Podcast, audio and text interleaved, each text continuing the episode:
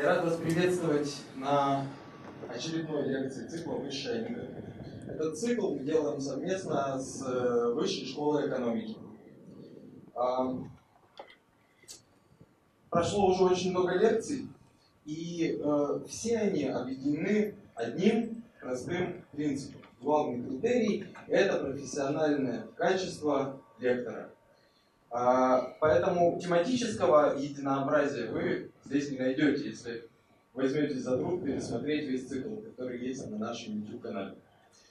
Но тема сегодняшнего разговора для нас особенно важна, а, потому что, потому что предмет, о котором сегодня пойдет речь, а именно представление поколения Путина, как это было сформулировано в названии, а, о поколении Ельцина, то есть об эпохе 90-х, они как раз и составляют а, ядро деятельности президентского центра Ельцина.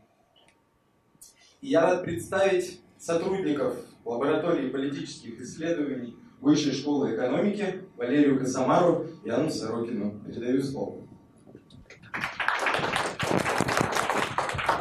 Добрый вечер. Ну вот Олег сразу забрал планку, сказав, что лекторы должны быть супер, теперь придется соответствовать.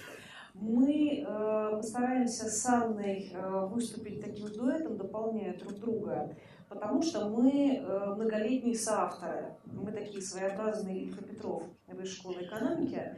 И э, 10 лет назад, когда мы начали заниматься изучением студентов, мы, конечно, не думали, что нас так сильно затянет и что мы вот уже вот скоро будем десятилетие в прямом смысле слова отмечать, э, с того момента, когда стали пристально вообще смотреть на молодежь, смотреть с разных сторон, пытаясь понять, что она из себя представляет. И э, пока не начали вот содержательно рассказывать то, что мы заготовили, хочу сказать, что она, честно говоря, сильно изменилась. И в какой-то момент э, у нас такое перещелкнуло, Анна защитила кандидатскую диссертацию, и вдруг мы поняли, хорошо, что мы успели это сделать, потому что если бы немножечко затянули, то вообще, честно говоря, мы бы упустили момент. Потому что все, что мы говорили, и то, о чем Анна писала, у нас получилось, что оно вот все уже было вчера, а потом вдруг раз, и как-то мы перешли какую-то черту. Стали думать, в какой момент это случилось, что, что, что вообще поменялось. Потому что и я преподаю, и Анна преподает, и через нас проходит э, студенческая молодежь. Она очень разная. И в какой-то момент мы поняли, что вот эта точка невозврата, она выпала на 2014 год. А, Причем а, это не связано с крымскими событиями, это не связано там, с Олимпиадой, а вот что-то вот произошло, что то поколение, которое было вот до 2014 года, оно было несколько иным чем те ребята, с которыми мы стали соприкасаться уже вот в последующие почти там 4 года. Мы стали думать, в чем вот эта вот разница, и сегодня вам будем показывать, э, здесь много разных данных, но, э, опять же, забегая вперед, хочу сказать, что э, то, что здесь вы увидите, это результат того, что Ельцин-центр есть только в Екатеринбурге.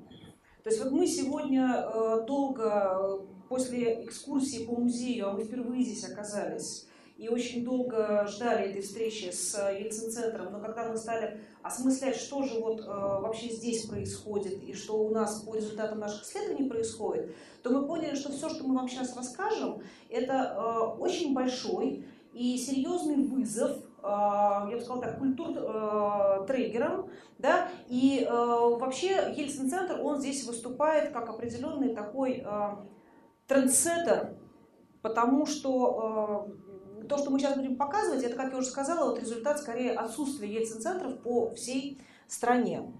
А можно а, я немножко познакомлюсь с аудиторией? Поднимите, пожалуйста, руку те, кто родился после 90-го года. Ну, в принципе, мы будем сегодня говорить, наверное, о вас, потому что именно вас мы назвали поколением Путина. Да? Ну, даже так, я бы скорректировала, это не мы назвали вас поколением Путина, а это в ходе наших исследований вы сами себя так назвали. Поэтому то, что здесь вынесено как поколение Путина, это слова наших респондентов. И описывается это следующим образом. Сколько я себя помню, как я научился включать телевизор, как только у меня в руках оказывается пульт, я включаю телевизор и вижу Путина. Поэтому кто мы? Понятно, что мы поколение Путина. И э, сейчас э, мы специально э, подобрали материал так, чтобы вписаться в тематику музея, и поэтому большую часть мы проговорим про 91-93 год, про восприятие первого президента России нашими студентами. Но э, все, все, что у нас здесь в кавычках, мы просто не подписывали, кто это сказал, там мальчик или девочка, это все цитаты из наших интервью. Поскольку у нас их за это время накопилось огромное множество, то э, здесь уже не важно, как бы, кто это сказал и где человек живет.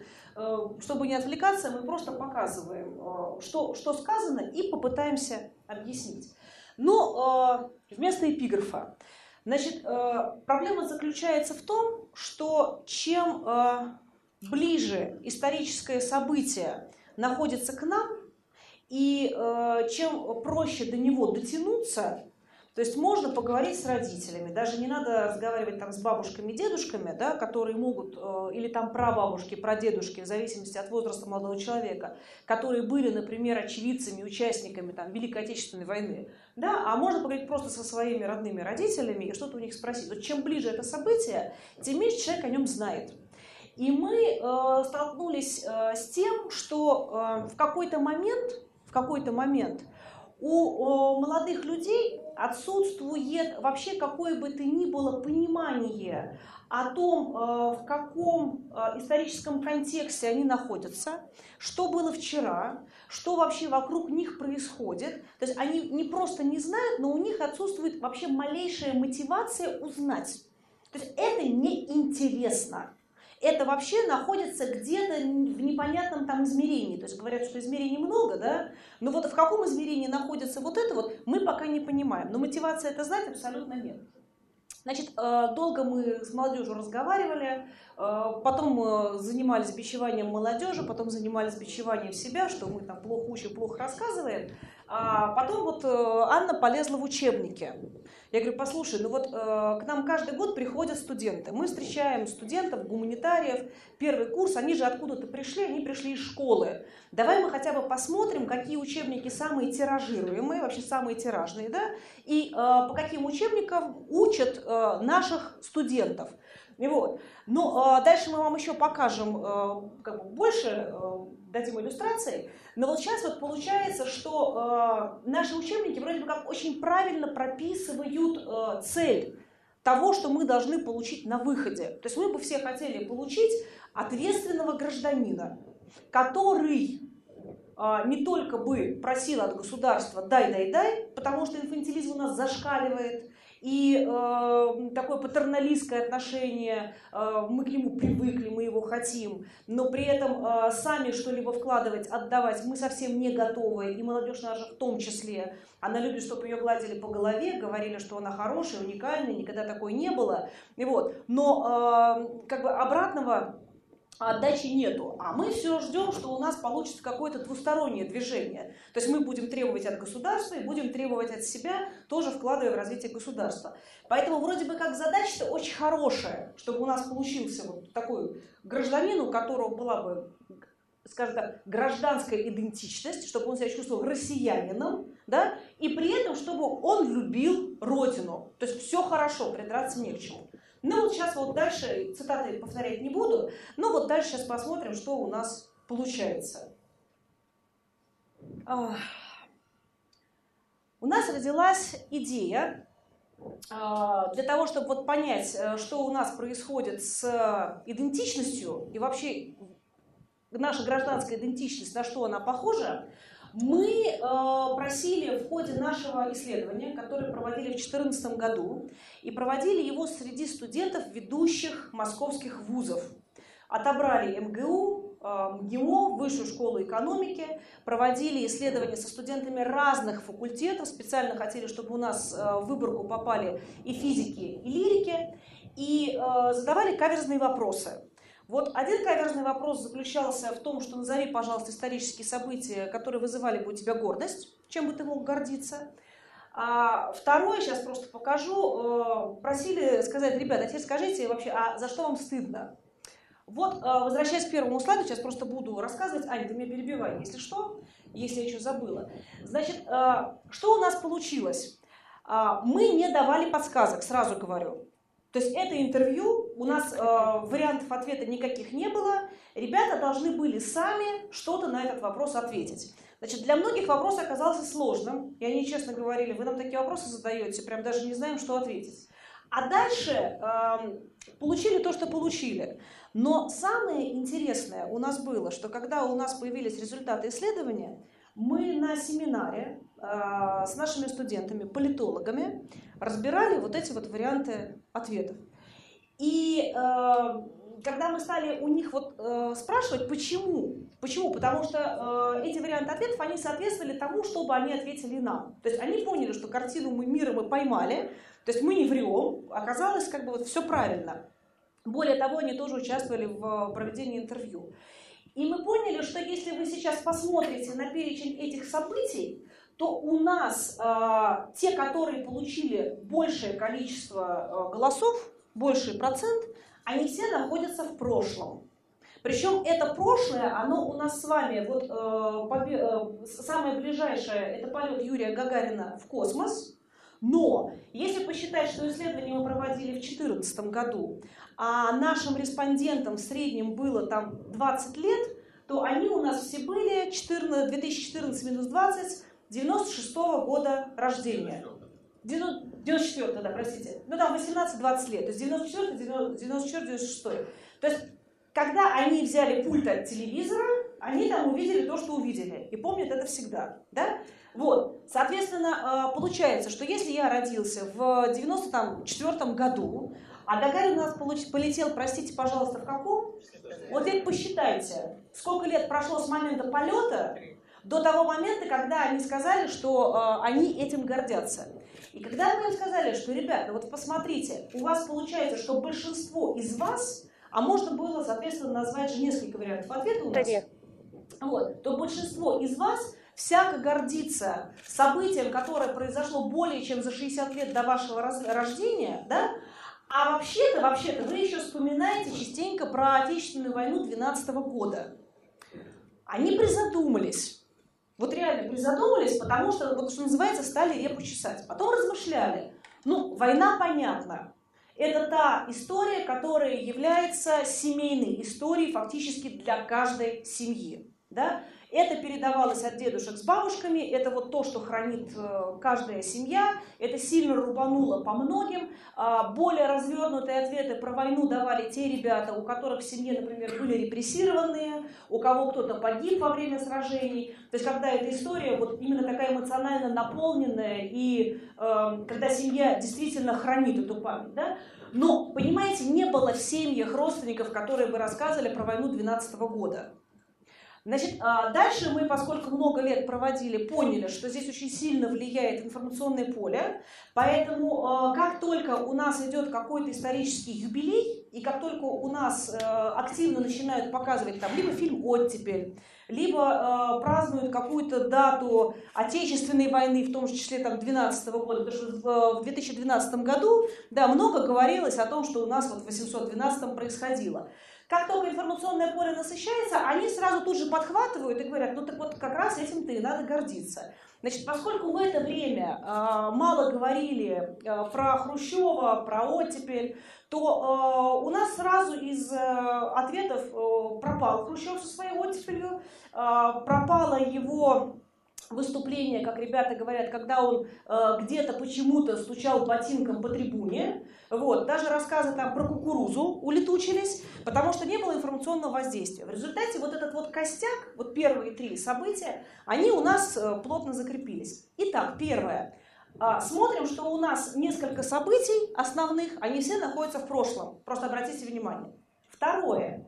А если вы посмотрите с точки зрения концепции мягкой и жесткой силы, а именно, есть такой Джозеф Най, который говорит, что если государство хочет активно продвигать свои интересы, то он должен не только из пушек э, государства стрелять, не только там орудиями прятать, но и надо вообще мягонько-мягонько проникать, и существуют для этого очень мягкие, прекрасные культурные формы. Ну, например, кто не знает, у нас японские суши, да? Или кто из вас не ел макароны? Ну, вот элементарно. Или кто не, или, там, не знаю, кто не любит японские машины? Таким образом, мы можем проникать, там, где ребятам будет понятно, через аниме японские, и вы все будете знать э, режиссеров и все остальное. Э, через музыку можно джинсами покорять э, континенты. То есть масса-масса всего. И вот если мы с вами разделим эти события с точки зрения мягкой и жесткой силы, то мы поймем, война, жесткая сила, Юрий Гагарин 50-50, потому что с одной стороны наука, продвижение, да, с другой стороны все равно это все было направлено на там, дальнейшую повышение там, обороноспособности страны. Дальше, война, жесткая сила. Крым, ну, 50-50, вроде бы не стреляли, да, ни, там, никто, ни, никак, вроде как присоединение, но тоже это сильно культурным событием не назовешь. Ну, как бы так. Отмена крепостного права. Ну, как вам сказать? Ну, Мягко. тоже его, скорее мягко, никто там условно не пострадал. Олимпиада в Сочи, которая провалилась после крымских событий, ну, скорее мягкая. То есть у нас, по большому счету, идет очень сильный перекос в сторону жесткой силы. Теперь давайте посмотрим на те события, которые э, произошли в жизни этих ребят. То есть вот они их четко помнят. Но они четко помнят Крым, потому что э, исследование мы проводили в декабре, а Крым был в марте. То есть фактически прошло полгода, и мы их спросили, ребят, что скажете? И Олимпиада прошла перед, э, соответственно, мартовскими событиями, это тоже все было. И я так ждала, что вот сейчас, наконец-то, в истории современной России произошли те события, там, я сейчас не буду их характеризовать как там позитивные или негативные, но яркие, скажем так, которые должны были бы, на мой взгляд, да, у ребят сильно, вот, не знаю, они их должны были сильно запечатлеть, и они должны были оставить какой-то след в их оценках, восприятиях. В результате, когда я увидела, что Крым получил 10%, я поняла, что с точки зрения медийной операция провалена. То есть я сейчас опять же смотрю с точки зрения того, как медиа могли бы это преподнести. То есть мне казалось, что такой момент, когда можно наконец-то актуализировать и вытащить в сознание настоящее, хотя бы немножко подвинув прошлое, но не получилось. Но с Олимпиадой понятно, что как бы Крым затмил Олимпиаду, здесь вот не сработало. А, я, кстати, не помню, у нас сейчас Крым подрос? М-м. Ну, там буквально вот совсем чуть-чуть. И обратите, пожалуйста, внимание, что э, в принципе, в принципе, у нас с вами есть одно стержневое событие, да, Великая Отечественная война, которая вытесняет с собой все остальное. А, сейчас я покажу, э, что у нас со стыдом. А сейчас, забегая вперед, чтобы вам было совсем интересно, после этого я вам покажу, э, как на эти же вопросы отвечали американские студенты. Потому что когда э, смотришь вот просто данные, э, мне уже становится как-то неинтересно, потому что не понимаешь, это много или мало, с чем сравнить, какие реакции. Ну вот у других-то вообще как? Может быть, мы там выдающиеся, а может быть и нет. Вот посмотрите на последнюю строчку. На самом деле в этой табличке самое интересное – это последняя строка. Потому что 36% сказали, а вообще затрудняюсь. То есть, когда мы с ними разговаривали, четко нам говорили, а за что мне должно быть стыдно? Мне вообще ни за что не стыдно. У меня вообще нету вот этого вот, вот как. А, а что стыдиться-то? Это типа предатели могут там стыдиться. И вообще-то не патриотично за что-то стыдиться. То есть у нас э, фактически какой-то рефлексии вот, э, на то, что, а может быть, мы были в чем-то неправы, какого-то сомнения, оно вот достаточно четко мы здесь с вами видим, что скорее мы склонны, скажем так, не рефлексировать по поводу негативных моментов нашей истории. Можно я добавлю по поводу стыда? А, когда проводишь интервью со студентами, спрашиваешь их, вот чем ты гордишься? И они тебе начинают говорить, мы выиграли Куликовскую битву, мы отменили крепостное право, мы там построили Кремль. Спрашиваешь, а чем вот а стыдно тебе за что? А я-то что? Я родился только там в 96-м году. Если говорить о сталинских репрессиях, меня там даже не было. Да? То есть вот когда они говорят о Куликовской битве, это мы. А когда их э, просишь задуматься о чем-то вот таком вот э, не очень позитивном, это сразу это они, это было давно, неправда и не со мной, да, вот тут очень хорошо как раз в этих процентах такая вот позиция прослеживается. Вот здесь один момент, просто когда мы данные эти получили, и я собрала студентов, ну тогда я говорю, ребят, вот э, смотрю на эти данные, и у меня сразу картина встает. Просыпаетесь вы утром в своей там общаге, в воскресный день, замешиваете себе кофеек, кто-то из вас курит, делает первую затяжку и говорит, как же хорошо, что крепостное право отменили. Горжусь, да. И они такие, слушайте, а ведь правда, ведь... Я говорю, а вот вы когда вот это отвечали, вот это что? Вот оно либо вот здесь вот, либо вы мне начинаете давать, там, не знаю, ожидаемый ответ о том, какие вы хорошие, что вот э, как хорошо, что крепостное право отменили. Вот. А вот что касается э, стыда, то на самом деле я была сильно удивлена, когда увидела, что, скажем так, э, то событие, которое здесь могло бы быть стержневым, а именно там репрессии, оно у нас получило всего лишь 18%, тогда как гордость за войну набрала более 60%. То есть это не дотягивает до пятой части тех ребят, которые вообще бы отрефлексировали и понимали, что это такое. Вот, э, так, перелистнул, да? Теперь посмотрите, вот как раз э, то, про что я вам говорила, что э, когда мы говорим э, про гордость и э, стыд, у нас с вами большинство событий, они находятся, э, начиная вот с 19 века, да, и пикуем мы э, где-то, вот сейчас вот по десятилетиям вам покажу, если разложить, то пик у нас с вами получается двухгорбая гордость, Горб один выходит на войну, второй горб у нас э, получается на Гагарина приходится. Когда мы с вами говорим про стыд, то вот эти вот 20%, ну, они, условно говоря, протянулись на репрессии, и потом вот еще э, Горбик, это, соответственно, рубеж 90-х, там, где у нас э, распад Советского Союза. А, теперь давайте посмотрим, как у нас реагируют американцы на такие же вопросы. Соответственно, э, исследование тоже проводилось среди американских, э, вернее, тоже проводилось среди американских э, студентов в университете Принстона. Это тоже был опрос, где они давали свои варианты ответов. То есть мы вообще не понимали, что они могут назвать, ну, назвали то, что назвали. Значит, соответственно, чем мы гордимся? Вот теперь ситуация диаметрально противоположная. 37% затрудняются ответить. То есть мы, когда нас спрашивают, чем стыдишься, затрудняемся ответить. А они, когда их спрашивают, чем гордишься, затрудняешься, затрудняются ответить. А если дальше то, что они называют разложить, опять же, с точки зрения там, мягкой и жесткой силы, то у нас получается на первое место выходит борьба за права человека, первая строчка, а, декларация независимости, как опять же достижение да, формирования там, государства, там достижения в сфере космоса, ну, здесь это тоже можно как бы справедливо, там, комси-комса, да, то ли наука, то ли оборон, а, а, оборона, да, но биль о правах, и вот все-таки последняя строчка, она здесь гвоздь программы.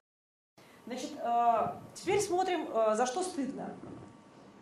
Я, честно говоря, не могла, опять же, предугадать, что они ответят, но, э, опять же, мы, если посмотрим, то прогрессивное американское студенчество стыдится теми моментами, когда нарушались права человека. То есть э, это могло быть период рабства, нарушения прав человека, это могло быть э, во время там, покорения Америки, геноцид коренного населения, там, дискриминация и т.д. и т.п. Но это опять же как бы вот права человека. Значит, э, мы долго думали, результат это чего? Системы образования, учебников, которые их, соответственно, тоже учат. Они тоже с этим знанием не рождаются, откуда-то у них в голове это вот оказывается. Но про наши учебники-то мы поняли, что у нас, э, если посмотреть, сколько страниц отводится на описание, э, например, сталинских репрессий, или там на описание коллективизации, и сколько страниц отводится на описание событий э, Великой Отечественной войны. Сколько если Ну, смотри, 70 страниц у нас в новом учебнике посвящено Великой Отечественной войне, коллективизации посвящена одна страница, а 1937 году посвящен один абзац. То есть это новый учебник э, линейки просвещения. То есть после этого мы понимаем, что требовать от них э, глубоких знаний, э, сопереживания и чего бы то ни было еще к тяжелым страницам нашей истории не приходится, но вот, что называется, берем на выходе и получаем, что есть у одних молодых людей, что есть у других. А теперь посмотрите, пожалуйста, что у нас получается у американских студентов с точки зрения вот распределения по э, векам. Значит, у них тоже и гордость, и стыд, они э, как бы идут параллельно, но э, так получается, что одни и те же события, они по-разному могут воспринимать, и вот э, как бы они все равно не отличаются очень сильно, да, то есть у нас это движение запараллелено гордости и стыда. А, теперь вот что касается, опять же, там по десятилетиям можно посмотреть, вот, э, больше стыда приходится на современность и осознание того, что есть ошибки, вот то, что все события, которые мы вам показывали. Вот. Ну и гордость, опять же, вот э, то, что мы вам показали. Но э, отсюда следует, что они э, больше, чем наши ребята, вообще живут здесь и сейчас. И почему я сказала про 2014 год, что вот студенты сильно поменялись? Потому что после 2014 года э, наша молодежь больше стала жить именно здесь. Вот когда я показывала вот эти вот горбики наши, то посмотрите, у нас получается, что вся гордость, она находилась в прошлом. Да? Так же, как и стыд, он по большому счету э, находился в прошлом и в недалеком прошлом. А вот с 2014 года мы поняли, что они перестали жить э, прошлом или перестают, да, и у них появляется вот такая вот жизнь здесь и сейчас. Причем они не сильно понимают, что было вчера, они смутно понимают, что было позавчера, но желание смотреть назад становится все меньше и меньше. Ну, я здесь, наверное, еще прокомментирую немножко вопросы про стыд и гордость, потому что мы задаем их не только американским студентам, не только российским студентам. Это вообще очень интересный показательный вопрос, который позволяет вообще понять разницу культур. Например, похожие исследования проводили в, в Африке, в Гане, и там э, на первое место в гордости вышло гостеприимство. Да? Они говорили, что вот больше всего мы гордимся тем, что наш народ очень гостеприимный. У немецких студентов, понятно, что со стыдом у них это 30-е да, годы, а с гордостью у них тоже на первое место выходит современность. Они говорят, что нам нравится то, как Германия позиционирует себя в Евросоюзе, ее экономическое развитие и так далее. Буквально на днях мы закончили исследование с китайскими студентами, и мы предполагали, что вся их гордость тоже будет как-то связана с прошлым. Да, но оказалось, что чаще всего китайские студенты говорят, что они гордятся тем, какой рывок совершил Китай за последние 15 лет.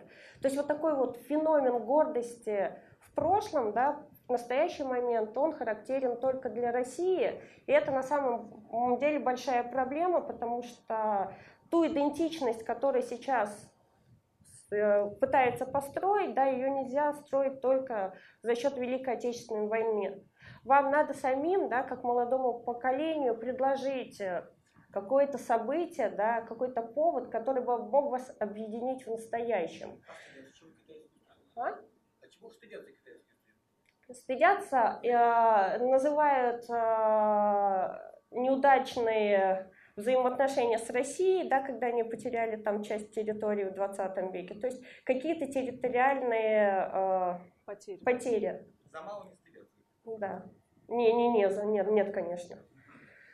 Так, ну давайте двигаться дальше. Значит, э, дальше мы хотели посмотреть, э, как сказывается знание истории на то, что э, ребята вообще могут сказать. То есть у нас была банальная очень гипотеза, что если ты готовишься к ЕГЭ по истории, ты все-таки должен знать чуть больше, чем те ребята, которые решили ЕГЭ по истории не сдавать. А кто сдавал ЕГЭ по истории? А, поэтому, а, давай, рассказывай.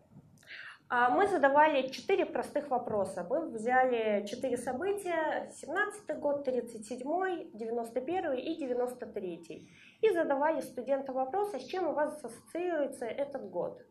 Если студент мог сказать более 40 слов, ну это примерно один абзац, мы засчитывали этот ответ как полный. Вот теперь посмотрите внимательно, ну с 17 годом более-менее справились, да, посмотрите на 37 год. Если вы представите себе класс, где 20 учеников, да, которые не сдают ЕГЭ по истории, да, то у нас окажется, что а, каждый двадцатый, да, один человек из этого класса сможет вам что-то про репрессии рассказать, да, если а, в классе у нас 20 человек, а, которые сдают ЕГЭ по истории, то каждый пятый да, из этого класса что-то вам расскажет. То есть на самом деле большинство студентов э, о 37 годе может сказать там буквально одно-два слова. Ну или они говорят, это там репрессия, да, и дальше подробно рассказать ничего не могут. Ну, как мы уже сказали, это очень сильно связано с тем, что у нас э, материал в учебнике распределен следующим образом, что этому году, например, посвящен только один абзац. А, но так как наша тема сегодня больше связана с 93-м и с 91-м годом, давайте посмотрим, какие ну, данные... Вот здесь, нет, вот здесь просто хочу добавить, потому что э, здесь вопрос был какой? Не было никаких подсказок. Да. То есть был просто вопрос, с чем у тебя ассоциируется 17-й год? Дальше могли идти шутки. Ленин, броневик, революция, там, большевики. Ну, то есть набор абсолютно каких-то вот общих э, слов, за которыми пустота. Значит, что касается 1937 года, то вот если вы посмотрите, что вообще ассоциации не было у 41%, которые не сдавали ЕГЭ. То здесь, а, когда человек пытался, ну как-то человек во время интервью хочет продемонстрировать свою интеллигентность, знание, там, образованность, никому не хочется вылезть идиотом. Поэтому зачастую начинает фантазировать. Поэтому 37 год ассоциировался там с рождением бабушки про бабушку. Ну, это чаще всего, это самый популярный ответ. Родилась там моя бабушка, родился мой дедушка. Или там 37 год что было? Какая-то война началась. Великая Отечественная, да, часто. Ну, вся, вся, вся, Гитлер пришел к власти. Ну да, в 1937-м пришел, Гитлер пришел к власти. И здесь э, мы просто уже много наслушались, мы уже не удивлялись, потому mm-hmm. что, когда мы говорим, например, про 20 век, то э, картина мира у молодежи, она очень, скажем так, пластична. И она плавает плюс-минус 30 лет. И мы к этому привыкли. Когда мы говорим э, про все, что э, касается там, 19 и глубже, то там пластичность повышается, и там может быть плюс-минус 300-200 лет. Поэтому э, здесь, когда там с Гитлером на несколько лет ошиблись, это уже фактически правильный вариант ответа. Вот. Мы переходим значит, к современности фактически. Ну вот посмотрите, на самом деле у нас 1993 год по уровню знания не сильно отличается от 1937 года. То есть э, из 100% студентов, которые не сдавали историю, да, только 4% могут подробно рассказать про 1993 год. А, и только 17% из тех, кто сдавал историю, тоже вам про 1993 год расскажет. Да, чаще всего, когда мы спрашивали про 1993 год, наши студенты говорили, ой, это мы уже в школе не проходили, потому что последний звонок, мы дошли до распада, а дальше было что-то непонятное, и вообще мы начали повторять древних славян, где они жили, и э, наш учитель предпочитал на эти темы не рассуждать. Да? 91 а, год, здесь уровень знания повыше, да, но ну, чаще... Ну, пару слов это какие? Распад. Распад, распад и многие вспоминали еще что? Ничего. Распад, ну, да. распад, да. Распад. И еще были какие-то беловежские пущи. Да, что такое беловежские, почему пущи, да, и что это? Нет, и самое интересное, где это, да, кто да. там, и зачем что такое там. это, да. Это уже не задавайте глупых вопросов. Вот, поэтому были пущи, был распад. Это выучили в Конституции вроде как, я не знаю, там не прописано, да, где же это. Вот, поэтому если даже вы готовили общество знаний и там были вынуждены читать Конституцию или как-то ее учить, то там про пущи тоже не сказано. Вот. Соответственно, какие там чуваки собрались и что они там делали, и вообще как это тоже все уже вот непонятно. И потом, понимаете, вот мы сегодня прошли э, по экспозиции, я понимаю, что вообще бедные дети, во всем виноваты танки. Потому что и там танки, в 91-м и в 93-м танке. А по какому поводу непонятно. В результате эти танки, они как-то, знаете, сливаются в одно что-то целое. Как будто они как в 91-м выехали, так до 93-го по Москве и катались. Вот. Поэтому э, здесь получается, что э, мы на самом деле вот наткнулись на то, что для них все вот это вот, Одно это черный ящик. Вот абсолютно черный ящик, с которым нет никаких ассоциаций. Вот они их даже выдернуть не могут, потому что э, там про Ленина на броневике, ну, значит, там чего-то долетело, угу. где-то как-то было, может быть, там с родителей что-то. Ну, то есть памятники во всех городах Брежнев в роли, Ленину да. стоят, да. Вот Брежнев долгое время у нас, когда начинали говорить про Брежнева, даже э, ассоциации с застоем не было. А была вот то, что Аня сейчас говорит, когда нам девочка говорит Брежнев, он у меня, говорит, с бровями ассоциируется. Я, говорит, когда учебник открыла, там, говорит, такая фотография была, вот эти брови прям вот запечатались, поэтому вот Брежнев я по бровям помню. А с 91-м, с 93-м даже бровей нету, да? То есть э, здесь действительно у них вообще никаких ассоциаций с этим э, годом, да, с 91-м, с 93-м не связаны. Но сейчас мы вам покажем подробно а, некоторые цитаты, да, вот, например, когда их спрашиваешь про 1991 год, и начинаешь уточнять, да, что случилось, какой союзный договор, вот вы видите примерные ответы, да, какие-то деятели РСФСРовских республик, да, собирались. Ну, я читала историю о том, что собрались три политических деятеля РСФСРовских республик, и там было огромное пиршество. И эти, это соглашение было подписано в нетрезвом виде тремя этими людьми. Зная реалии этой страны, я склонна с этим согласиться. И главное, понимаете, коллеги, возразить-то нечего.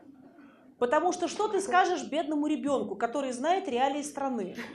Вот он реалии страны знает, а вот все, что там было, не знает. И поэтому у него, что называется, через личный опыт идет и восприятие того, чего он э, не знает. Ну вот тут или защитная реакция, да, когда они ничего не знают, они говорят, я не хочу об этом говорить, это очень кровавый век, вот э, это высшее, да, вот, пожалуйста, это не этично говорить, вот я пару а, раз... Да, да, да, да, да, вот э, да. Жела, желание, э, скажем так, защитить свою психику и ссылаясь на этичность происходящего, да, вот чтобы Просто себя как-то, как, как фиговым листом прикрыть. этичности, буквально месяц назад давала студентам задание, им надо было проанализировать 90-е, там вот такое событие, и мне одна девушка работу не сдала, но написала письмо.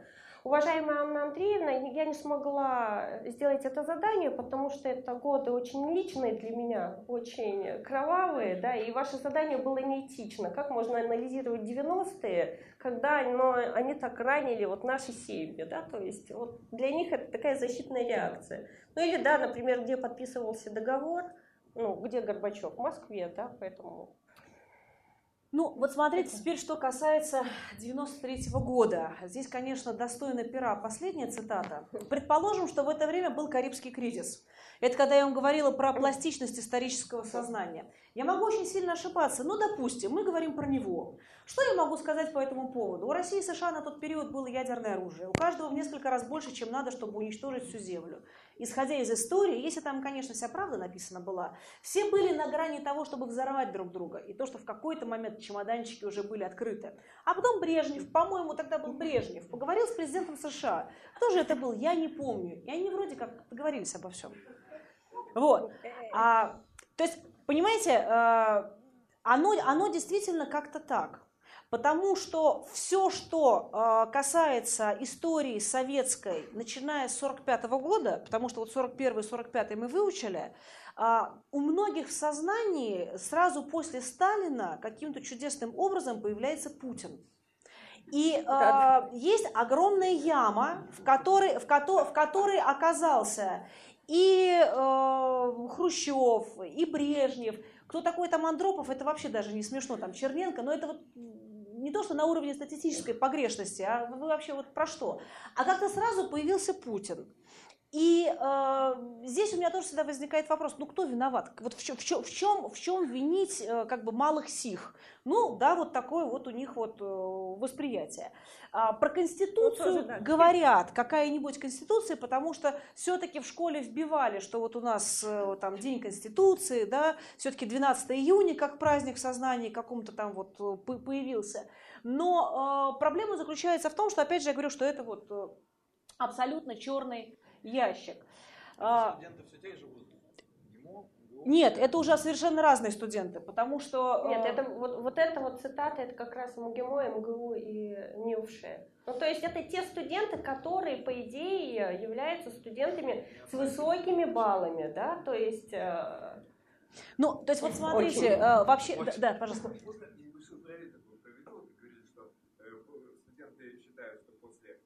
Сталина был сразу Вот я э, провел все свое, так сказать, школьное детство в Брежневе. Я был уверен, что после Ленина был сразу Брежнев. Никаких Сталина и Хрущева не было вообще.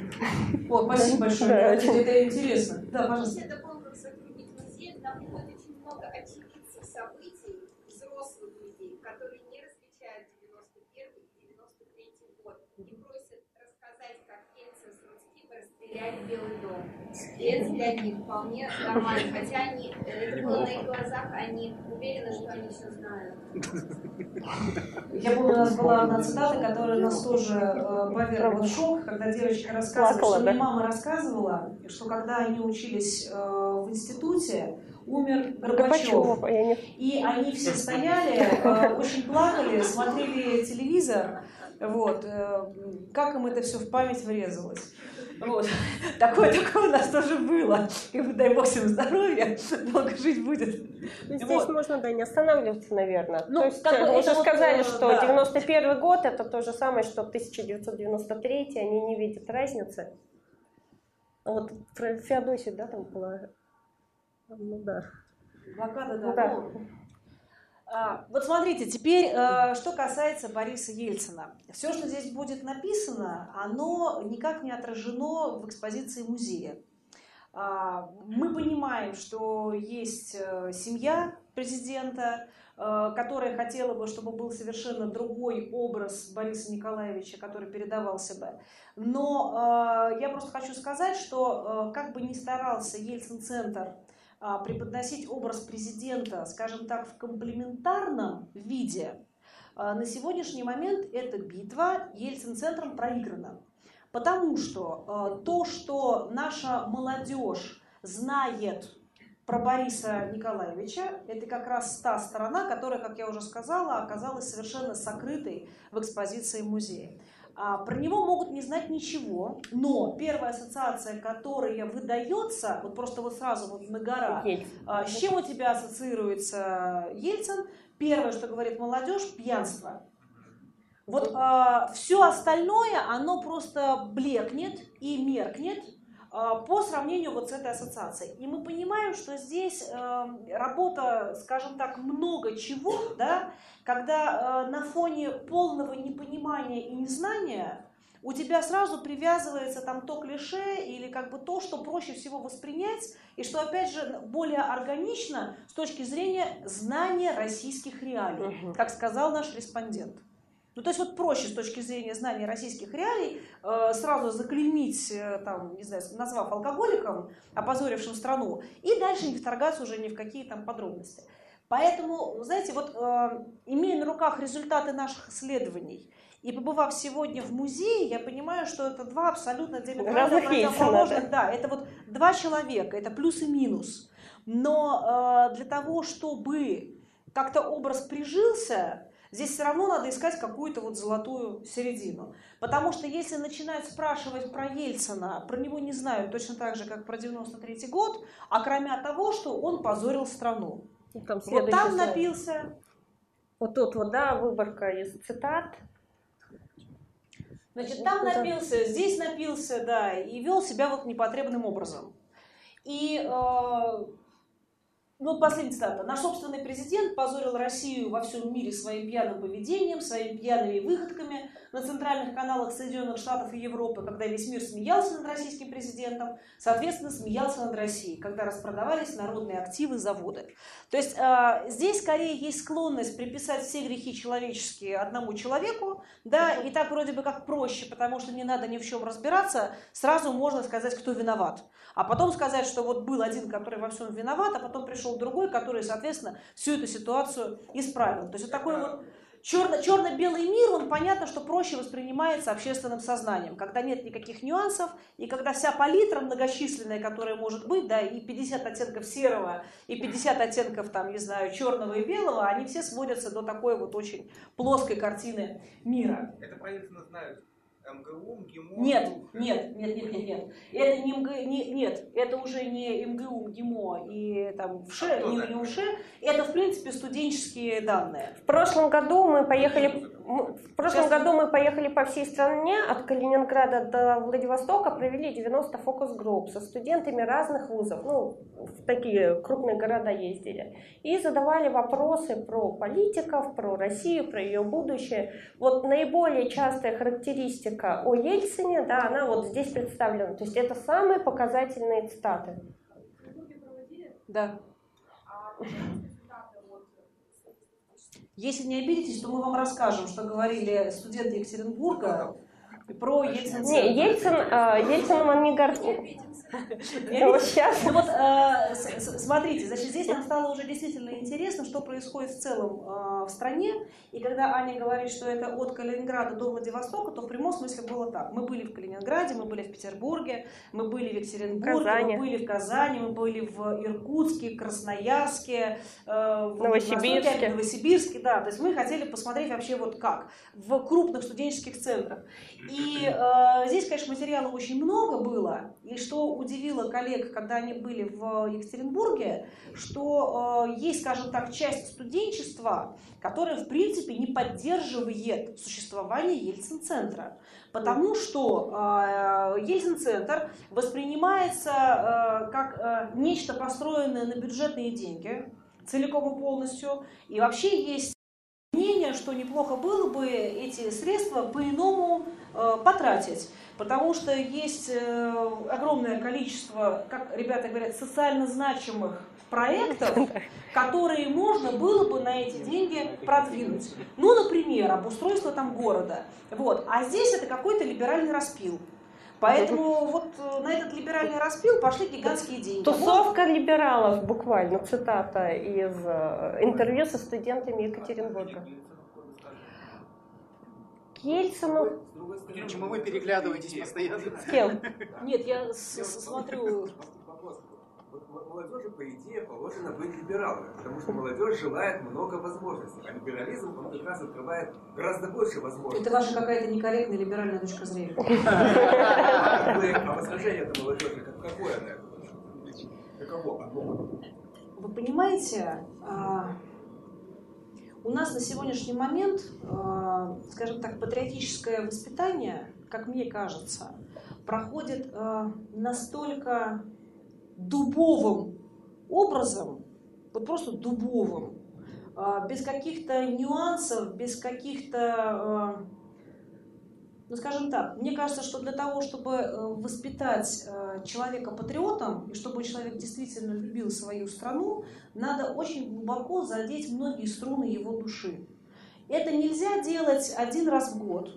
Это нельзя делать, эксплуатируя одно и то же событие. Это нельзя делать все время, как бы прокручивая культ э, силы, привлекая какого-то врага. То есть вот все вот эти вот дурацкие технологии, которые уже давным-давно там отработали и умерли. То есть патриотизм это очень глубоко, вот просто глубоко, да, и эта э, картинка должна быть все-таки 3D.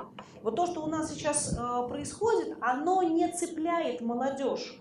Она же на самом деле не чувствует и не видит искренности и когда ты не видишь и не чувствуешь искренности, тебя это не захватывает. Потому что, э, мне кажется, больше всего молодежь чувствует фальш. Тем более наша молодежь. Поэтому э, на сегодняшний момент я бы совершенно по-другому выстраивала патриотическое воспитание. Правильно, так же точно было в Советском Союзе, но был альтернативный проект, который захватил молодежь. Именно тому патриотическому воспитанию, которое насаждалось в Советском Союзе. А сейчас какой будет альтернативный проект, который должен, по идее, захватить молодежь? Вот э, я уже много лет считаю и говорю, что альтернативным проектом может быть только просвещение и образование.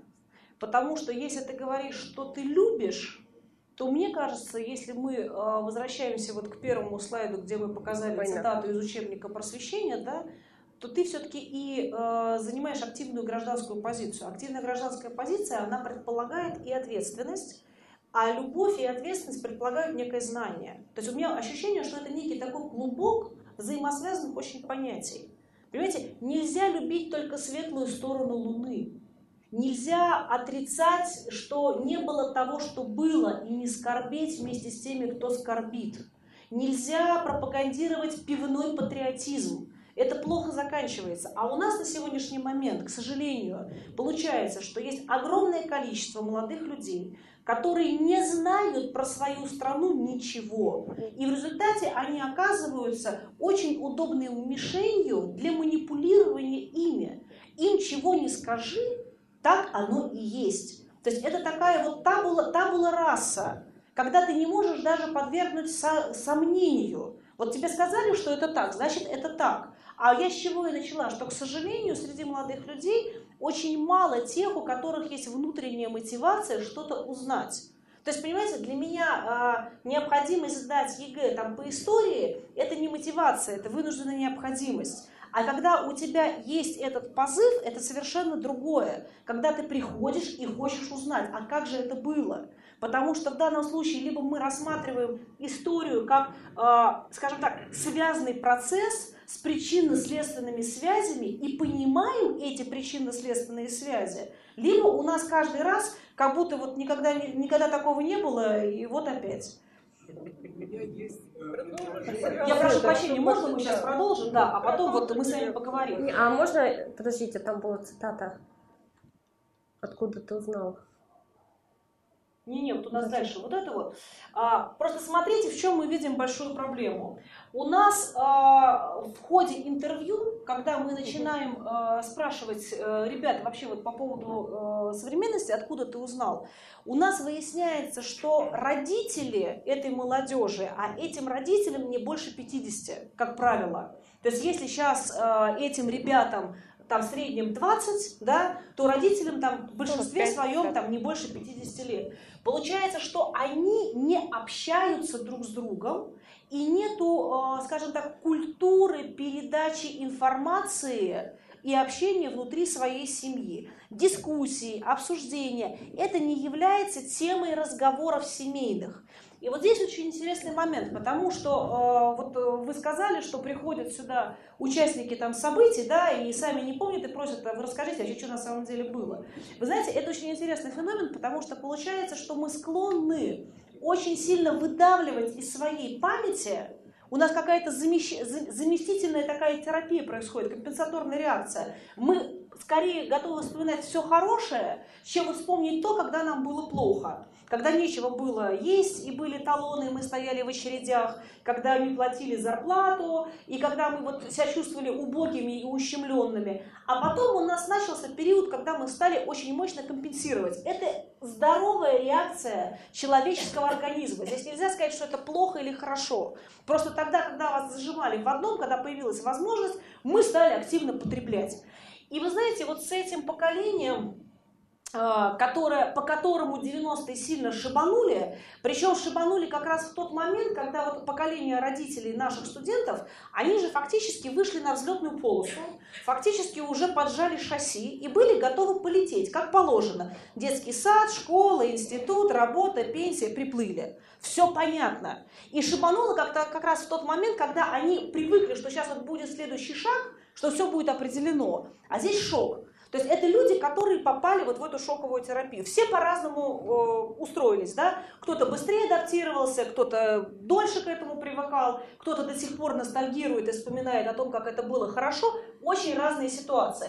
Но эти родители, они стали настолько сильно стараться, чтобы у их детей все было намного лучше с самого начала, а не так, как у них, что у меня ощущение, что они настолько залюбили и, э, скажем так, переласкали вот своих детей, вот это поколение Путина, что они у нас получились очень странным таким гибридом. Потому что, с одной стороны, родители буферят все, что только можно, то есть родители – это большая буферная зона. И если они считают, что в нашей жизни что-то вот было, но я не я буду, я из штанов выпрыгну, но сделаю все, чтобы у моего ребенка к окончанию там, института была квартира, 18 лет машина, я туда не поеду, сюда не поеду, ты, дорогой, поедешь там английский учить куда-то, на Мальту какую-нибудь. Если у меня на это сил не хватает, жрать не буду, но тебе будут деньги отправлять, потому что как же ты у меня бедный на стипендию проживешь. То есть, понимаете, лишая себя они очень сильно испортили своих детей. Причем а, вот это отношение к детям не зависит от достатка родителей. Он может быть очень небольшой, очень скромный, он может быть очень нескромный. Но отношение к детям совершенно другое. В результате есть такая установка, что я не хочу, чтобы мои дети переживали то, что пережил я. Я не хочу, чтобы мои дети страдали и в чем-то нуждались. Я буду своего ребенка, вот все у него будет. И вы знаете, это настолько пагубно отразилось э, на этом поколении, потому что многие вещи они воспринимают как должное. Такое отношение у них э, формирует э, инфантилизм, они не готовы брать на себя ответственность, у них есть очень мощный запрос к государству, потому что им все должны. Им должны родители, им должно государство, чтобы у них все было хорошо. А они при этом живут с таким вот представлением, что самое главное в жизни – это самореализоваться. Но причем эта самореализация, понимаете, она вот не через терник звездам, а с очень завышенным запросом на старте. Потому что я не хочу себя показывать, я не хочу себя как-то там какие-то испытательные сроки, еще чего-то. Вы мне сразу дайте, потому что я зашибись какой хороший. Я очень хорошая, мне про это все говорят всю дорогу. Мне родители говорят, мне в школе говорили. Ну, в ВУЗе как-то вот там комси-комса, а потом вот сразу вот давайте. Поэтому проблема в чем? Родители, которые сильно получили, не сформировали у своих детей самого главного, что должно было бы быть, достижительного поведения. Ребята не готовы жертвовать чем-то своим. У них отсутствует, как правило, адекватная самооценка, сбалансированная. Она либо в одну сторону колеблется, либо в другую сторону колеблется.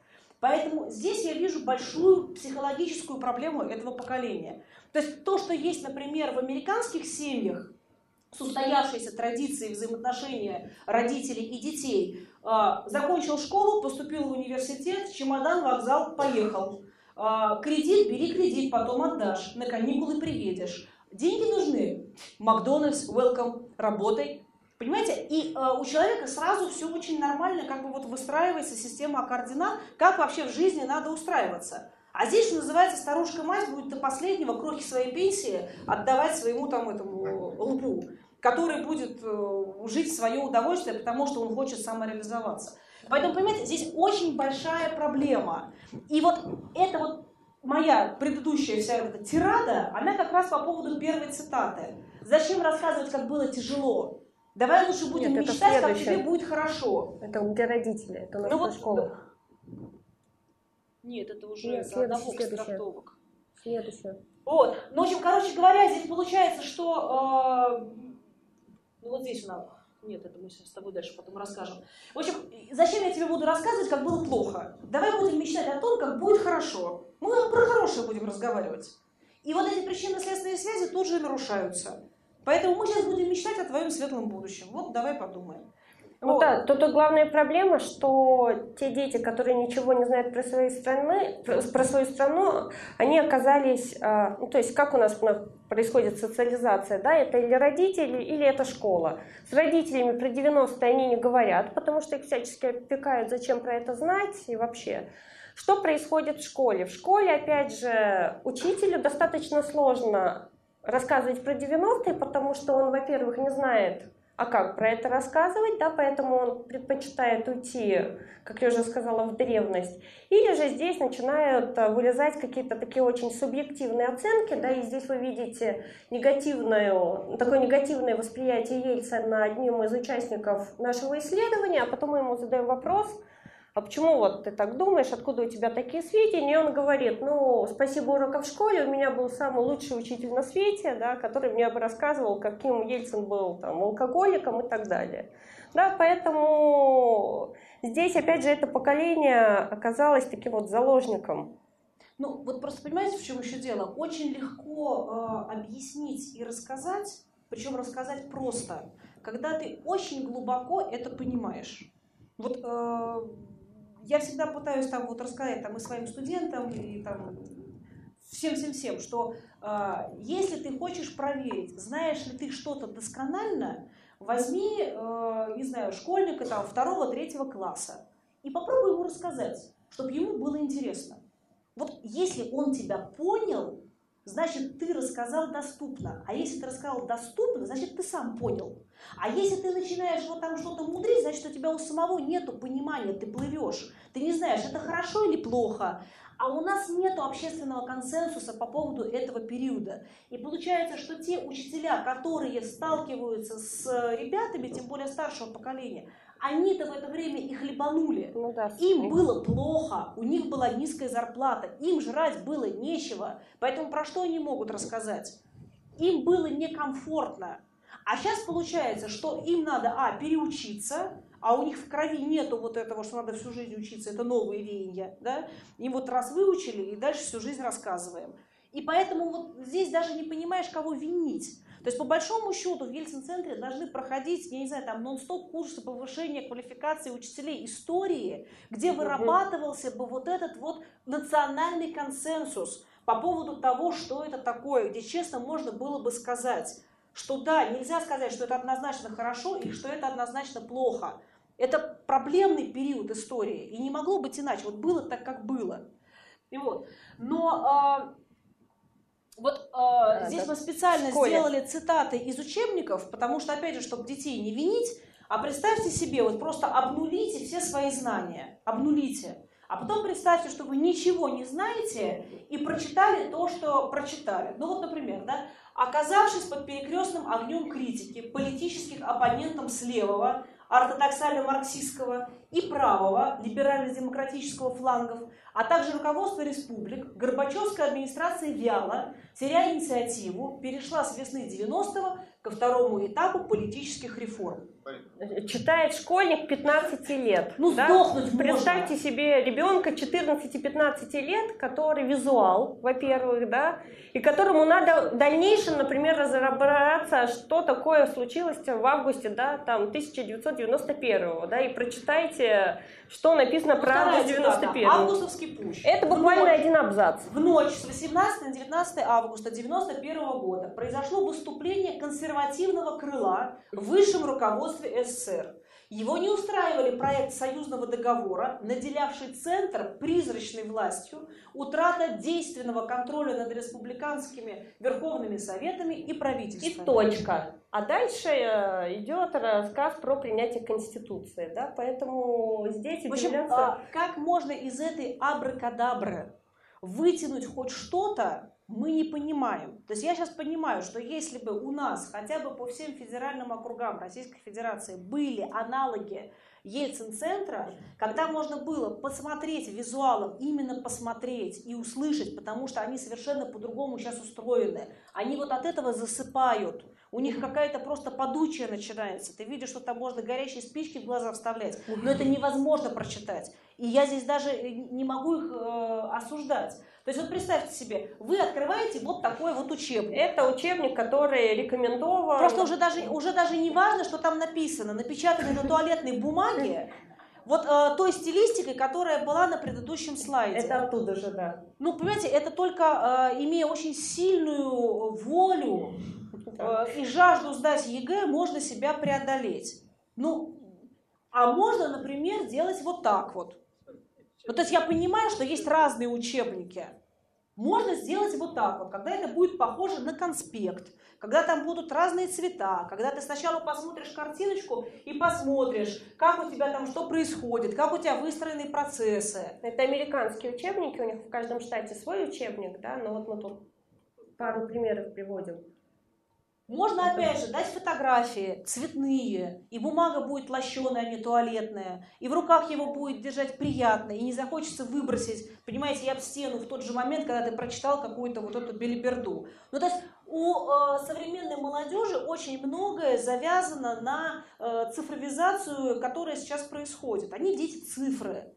У нас э, в ходе интервью тоже выяснилось, как-то разговаривали, брали интервью у молодого человека, который э, до нюансов, до нюансов знал все про карибский кризис. Это не тот, который здесь. Нет, это не то, это, это, это не та цитата, да, которая здесь, это другой. Но он знал э, буквально по часам, что там происходило со всеми именами. И когда его спросили, что э, там у, у интервьюера глаза уже просто расширялись, расширялись, и когда его спросили, Почему? Милый. Карибский кризис. Милый. А откуда? Он гордо сказал, вы знаете, говорит, есть очень хорошая компьютерная игра. И я, говорит, пока вот там вот дошел до какого-то, я все выучил. Все вот, документы, да, да. Да, да причем там все было досконально. Вот говорит, если бы вся история была в компьютерных играх, я бы всю историю знал. Понимаете, то есть э, здесь, соответственно, шансы есть. Ну, вот, а, ну вот как раз вот то, что да, я э, рассказывала про общение в семье, что, к сожалению, его не происходит.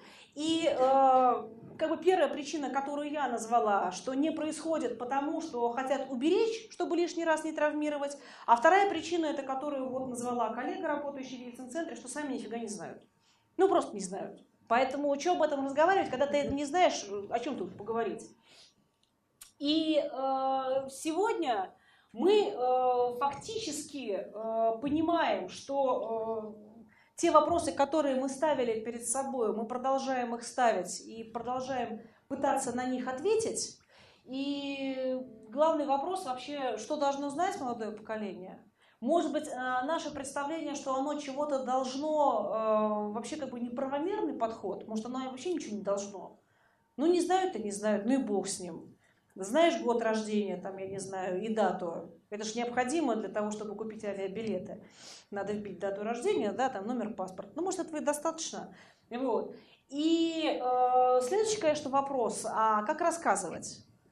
В ситуации, когда у вас условно нету Ельцин-центра.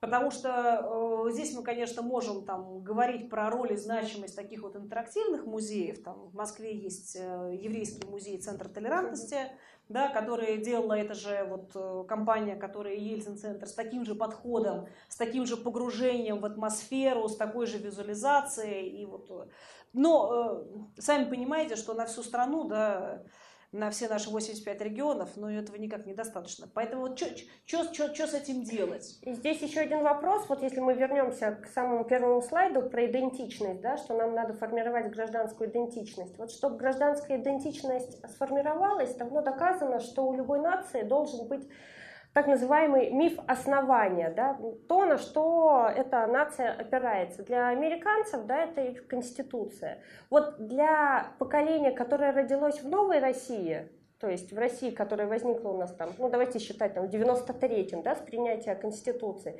такого мифа основания нету, потому что они ничего не знают про Россию там 93-го, да, и поэтому это событие не является в их памяти там каким-то ключевым. Поэтому Вопросы, наверное, скорее к вам, да, потому что, как я понимаю, наша лекция предполагает дискуссию. Что с этим делать, да, кто виноват и куда мы идем дальше?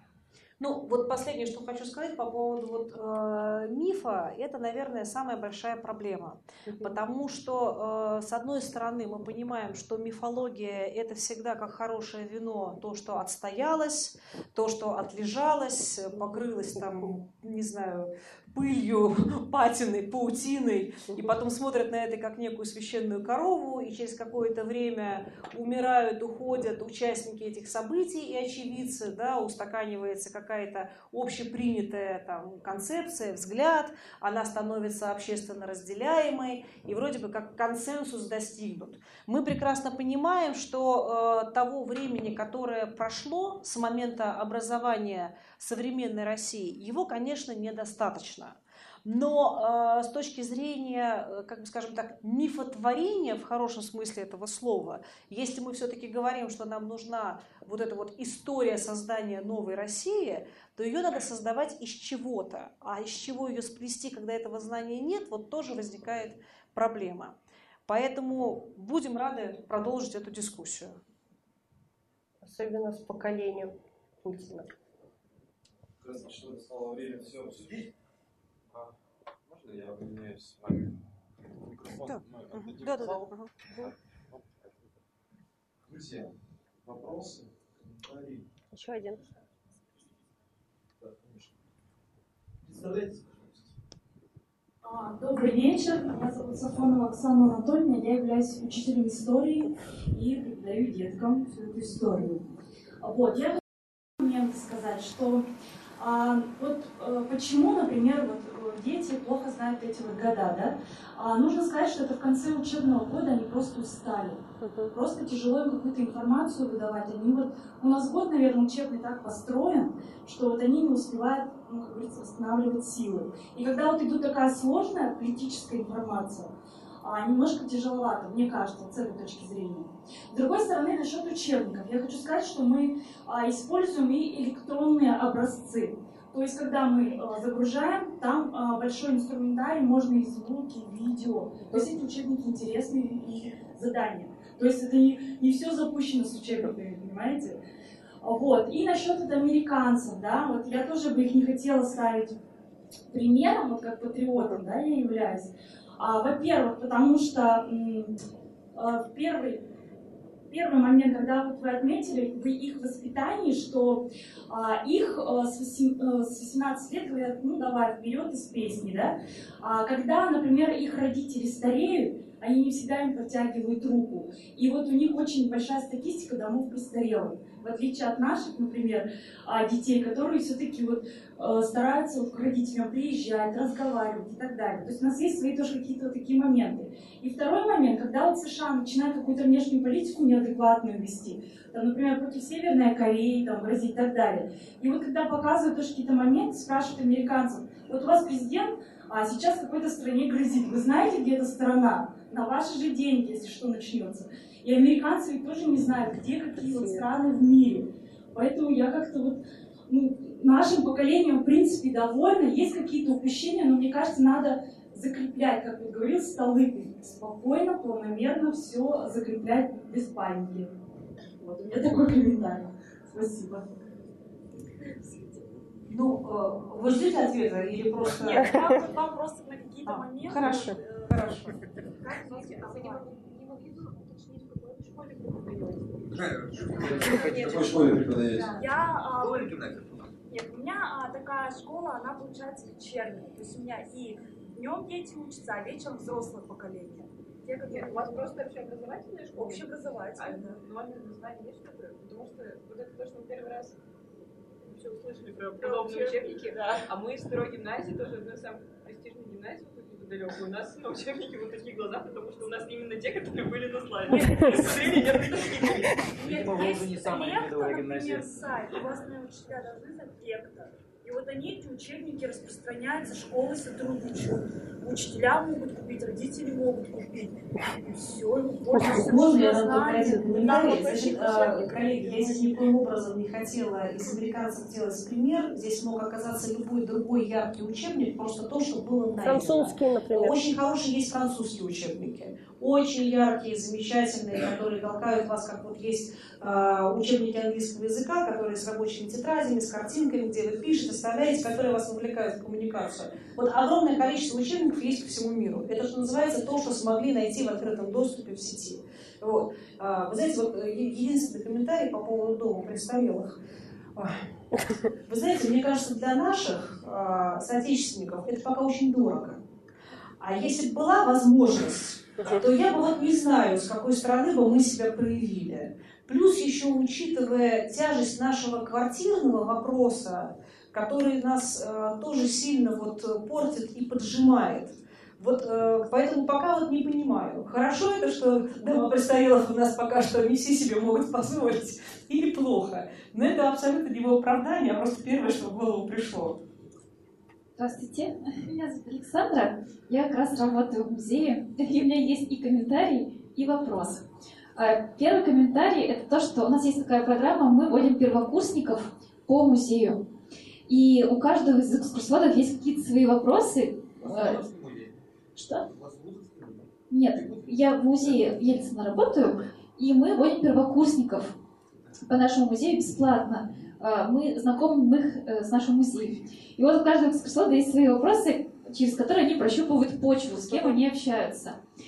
И вот просто хотела тоже три рассказать истории. Я показываю на фотографию, у нас глава Первая мировая война, и там а, Николай II. Я спрашиваю, кто это? А, Ответ, это Ленин. Ясно. Потом мы идем на второй этаж, и там Ельцин дает присягу президента РСФСР. И я спрашиваю, вот две конституции, а почему две конституции? Понятно, что вы не обязаны это знать, просто логику нужно включить. И там ответ, одна советская, а вторая американская. Логики я вообще не могу поймать, ну ладно. И третий вопрос, вот Ельцин президент РСФСР, а кто же президент СССР? Ну, наверное, вы понимаете, что, конечно, Ленин. Как бы, ну, это, э, это э, один, да, срез. Но что, мне кажется, чем важен наш музей, это тем, что он действительно пробуждает интерес. Вот мы не просто рассказываем, мы общаемся с э, студентами, и для меня очень важно, что мне кажется, что у них просыпается интерес, потому что после экскурсии они возвращаются в залы. И вы сказали о том, что Ельцин-центр мог бы действительно э, привести к некоторому консенсусу, посмотреть на другую сторону, что есть э, другая точка зрения, есть какой-то другой пласт информации. И жалко, что нет Ельцин-центр в каждом городе.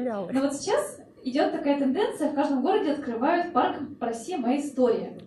И вот он очень визуальный, и там очень много медиа. И вот что вы думаете о парке «Моя история»? О том, как он воздействует на юные, неокрепшие умы, и рождает ли он в них вдохновение, что-то знать и так далее. Ох.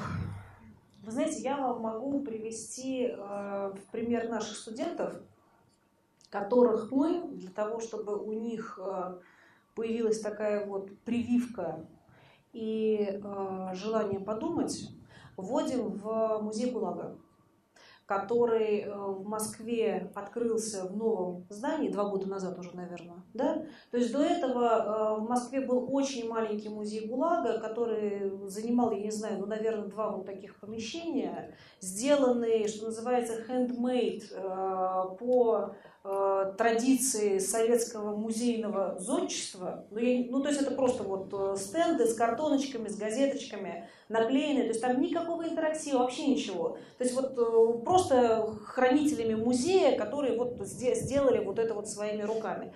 И когда открылся новый музей ГУЛАГа в Москве, он, конечно, безумно проникновенный. В нем много тоже медиа, в нем много вещей, которые заставляют содрогнуться и просто, конечно, душу вынимают. И многие ребята, которые туда приходят, не предполагая, что вообще, или вообще ничего не зная, или зная, условно говоря, про 1937 год, что были репрессии, они тоже возвращаются в залы, они тоже оказываются, как бы вот в хорошем смысле слова, заложниками полученной вот информации. Но, э, вы знаете, у меня вот все-таки ощущение, что для этого молодого поколения, для того, чтобы его пробить, э, его надо зацепить. А чтобы его зацепить, надо вот эту вот струну ущипнуть. А когда у вас все очень елейно, пафосно и э, гладенько, вот такая вот лубочная картинка, там не за что щипать. Вот это как бы ты смотришь, о, круто, о, здорово, о, там красиво. То есть, понимаете, многие, скажем так, официальные выставки, которые очень такие вот э, пафосно-имперские, ну, понимаете, про что я говорю? Понимаете, как, они как лаковая шкатулка. То есть ты пришел, посмотрел и ушел, а вот э, тебя не захватило. И мне все-таки кажется, что у нас э, таких вот, ну, скажем, имперских хватает а надо именно что-то такое, чтобы тебя делало соучастником, э, чтобы формировало чувство сопричастности. Потому что только на чувстве сопричастности мы можем что-то делать вместе, чувствовать, что от меня тоже что-то зависит, формировать ответственность, как-то к этому становиться неравнодушным. Ну вот у меня такое ощущение. То есть я не говорю, что это плохо, но это как бы, условно говоря, понятная история – то здесь понятно, что делать. Ельцин-центр чем он провокативен? Он берет, как я уже сказала, а, исторический период, по поводу которого нет общественного консенсуса, и преподносит его, вот, вот, вот смотри, вот, вот изучай. Вот э, ты не знаешь, что такое 91-й, вот как это было. Ты не знаешь, что такое 93-й, да вот как это было. Вот они живые люди, вот они вот рассказывают. Хочешь документ читай, хочешь слушай, хочешь смотри, хочешь сядь там, не знаю, в трамвай посиди. Ну, то есть у тебя сразу задействованы не только там, не знаю, уши, глаза, ну и все, все, все органы там возможные чувств. Ну вот, э, поэтому вот у, у меня вот такое ощущение я по поводу, еще раз, э, музея, про который вы сказали, да, «Россия. Моя история», а, в Москве это один из самых посещаемых музеев вообще по статистике. Он пошел там в топ по посещаемости. А конкретно, что говорит молодежь, вот, с которой я общалась, кто туда ходил, им не нравится. Они честно признают, что это... То есть они не любят вот этот вот навязанный патриотизм. У них сразу идет отторжение. И здесь, мне кажется, было бы интересно, например, провести эксперимент, да, взять группу студентов, сводить их э, в музее Россия, да, Россия моя история. Моя... Россия моя история. А потом, например, привести их сюда, да, а потом заставить написать сочинение на тему, да, и, может быть, на следующий год такой эксперимент мы с вами проведем. То есть было бы интересно. Иван Батуров, журналист историк по образованию. У меня вопрос такой. Э, несколько лет назад у нас поменяли минуту молчания, которая была неизменна, ну, около 20 лет. Вы помните минуту молчания, которая шла по всем каналам 9 э, мая в одно время, и которая, там был просто визуальный образ и текстовка, которая, которая связывала войну с репрессиями. Ну, такой, такой очень лаконичный образ. Сейчас появились какие-то стихаты, какие-то горящие свечи и противные черно-белые портреты, как на фотографиях старых паспортах. Вот как вы э, думаете, вот новая минута молчания, она в таком обучающем значении, ее значение выше, чем прежде, или лучше он прежнее? Ну, вы знаете, если честно, мне кажется, это все вкусовщина. Это не как... Нет, они не понимают просто, какая Нет, но ну, оно э, на суть-то не влияет. Ну, можно молчать э, как угодно. Понимаете, это вот у каждого должно быть, опять же, про что я говорю, внутри. Не то, как тебе по телевизору показали свечи, свечу тебе показали, или темный экран тебе показали. Оно у тебя либо есть, либо нету. То есть это, опять же, понимаете, ну какой-то очень дешевый такой вот технологический ход. Раньше так молчали, сейчас будем так молчать. Но оно ни на что не влияет, вот ей-богу. Э, вы сказали, что с 2014 года что-то неуловимое или уловимо поменялось да, у молодежи, а вот что поменялось, в каком направлении оно меняется, тоже смогли прощупать? Вы знаете, у нас до 2014 года было ощущение, что молодежь это такой тени-толкай, который, э, с одной стороны, очень хочет идти вперед, а с другой стороны, голова повернута назад. То есть такое вот странное животное, которое как-то вот так вот качается, и вроде бы как э, там говорили про модернизацию, развитие и вообще все самое новое, прогрессивное, а с другой стороны вот эта голова была повернута, потому что весь, все, все предметы гордости находились в прошлом. И вот в 2014 году вдруг мы почувствовали, что молодежь от прошлого начинает отвязываться. И почему я еще говорила про э, диссертацию Анны, потому что диссертация была посвящена э, постсоветской ностальгии фактически у поколения Путина. То есть мы в ходе нашего исследования выявляли, что у молодых людей, которые родились после распада Советского Союза, есть ностальгия по советским временам. То есть это по большому счету как бы нельзя Миф назвать такой. ностальгией, да, потому что ностальгия это то, что у меня было, то, что я потеряла, и то, почему я так переживаю. Но по сути, по сути этого переживания, они очень сокрушались а, о распаде Советского Союза. И когда у нас очень много было на эту тему с ними там всяких исследований и разговоров, и каждый раз, когда они э, говорили, получалось так, что э, Советский Союз, он в их э, восприятии выглядел как э, фильм Александрова все улыбаются, красиво одетые, маршируют, Полицейские поют. улыбаются, да. Да, все, э, значит, э, милиционеры, они как дядя Степа, потому что по-другому быть не может. Дружба народов, потому что каждый готов подставить там плечо. Ну, то есть вот такая, вы знаете, тоже вот лубочная картинка о том, как все было хорошо. И когда мы с ними говорили, они каждый раз вот эти, э, скажем так, образцы для подражания вытягивали оттуда, что вот а в Советском Союзе, в Советском Союзе. И сильно переживали за, за распад СССР. Поэтому пришлось, я говорю, целую диссертацию написать, потому что все ностальгировали и ностальгировали. Почему я еще и сказала, что слава богу, что успели защитить, потому что наступает 2014 год, и ностальгии нет. И мы проводим очередное исследование, я говорю, господи, слава богу, успели, а то вот целый кирпич пошел на смарку, потому что раз и все. И мы стали думать, а что поменялось? У них из картины мира, вот такой вот радужной, с образцами для подражания, ушел Советский Союз. То есть до этого я прекрасно понимаю, что они ничего про него не знали, но у них как картинки, как картинки всплывали о том, как было хорошо. А в 2014 году он вообще уходит. То есть перестают говорить, перестают сожалеть, перестают ссылаться. И как вот 2014 год, как вот э, точка невозврата, они оказались здесь и сейчас. То есть а, есть а, как бы то хорошее, что было в прошлом, мы выиграли войну, и это то, что нельзя трогать, не лезьте своими грязными руками, своими исследованиями к войне, не трожьте ее. Мы и дальше весь пафос э, величия, то есть это такое, ну вот событие, сами понимаете, оно, слово, слово, слово вылетело, ну, свя- свя- святое, неприкосновенное. неприкосновенно, абсолютно. То есть оно на самом деле стало стержневым. То есть это такой стержень, вокруг которого все выстраивается. И это очень гибельно, потому что нельзя выстраивать все вокруг одного стержня. Должна быть множественность связей. должно быть очень много богатых ассоциаций, палитра должна быть эмоциональная намного шире, событийность должна быть глубже, ну как вот всего должно быть больше. Вот. Ну, вот это вот уходит. И вот этот вот Тини Толкай, который раньше все пытался достать из Советского Союза, и э, причем не чувствуя, что есть очень большие противоречия. Ну, то есть, например, человек мог сказать, ух, как мне надоели эти понаехали черные, тут вся Москва, тут в этих черных. Ты говоришь человеку, ну подожди, а ты сейчас вот кого черными называешь? Ну, он там мороженое продает.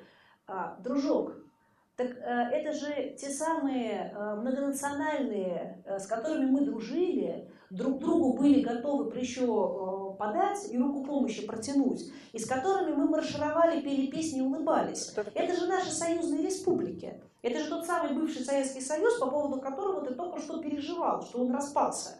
То есть причинно-следственной связи нету, но есть определенно там направленный там, негативизм. Вот в 2014 году почему-то это все проходит. Мы долго думали, что произошло.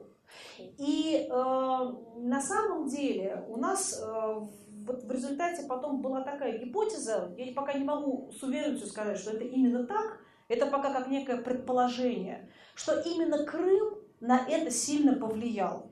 Потому что Крым стал во многом очень символическим событием. Потому что за долгие-долгие там, годы, десятилетия Россия приросла новым регионом. Размер региона не значим, важен сам факт свершившегося. И получилось, что то, почему э, была ностальгия по великой стране, вот э, это величие подтвердило вот это присоединение. И получилось, что э, был запрос на то, чтобы тебя признали великой державой, а вот здесь вот, когда Крым стал наш, мы как раз вот себе как-то внутренне сказали, ну так вот же оно, символическое событие. То есть Крым оказался очень символическим событием, который всех э, вернул как бы вот в настоящее. Несмотря на то, что когда вы в 2014 году спрашивали там, про гордость, и только 10% сказали, что гордятся присоединением Крыма, несмотря на это, он сыграл какую-то очень важную роль. То есть у меня ощущение, что произошли такие тектонические сдвиги в общественном сознании. Потом стали э, по-разному оценивать, да, там самим есть нечего, а тут э, там Керченский мост строить надо, там еще чего-то. Ну, то есть это уже все не важно, потому что сам факт того, что это свершилось, вот мы видим, что это как-то сильно очень повлияло на восприятие молодежью, э, скажем так, той повседневности, той реальности, в которой мы живем. Ну, Олимпиада не так повлияла, потому что Олимпиада все-таки была из разряда мягкой силы, да, мы вам тут говорили, что вот нужно что-то такое военное, потому что в своих интервью студенты часто говорили, что вот посмотрите, Америка давно себе ничего не присоединяла, а благодаря Крыму, да, впервые изменились границы. И вот интересно, как через два года произошло переосмысление Крыма, когда вот мы как раз поехали по стране и стали со студентами говорить про Крым. Многие стали жаловаться, что на самом деле зря мы, наверное, его присоединили, потому что студенты э, из Крыма поступают по льготе и занимают наши бюджетные места. Да? То есть, наконец-то до студентов дошло, что вот не могли они с Крымом подождать, я бы поступил, да, потом бы они Крым свой присоединили, чтобы студенты Крыма не занимали мои бюджетные места. То есть это тоже такое двоякое сознание. И потом вы понимаете, здесь что получилось с Крымом? Вроде бы как это присоединение, вроде бы как это военная мощь и сила, а героев нет. но при этом все живы. То есть вроде как хорошо. А с другой стороны еще одна проблема. Значит, поскольку все живы, то нет героя.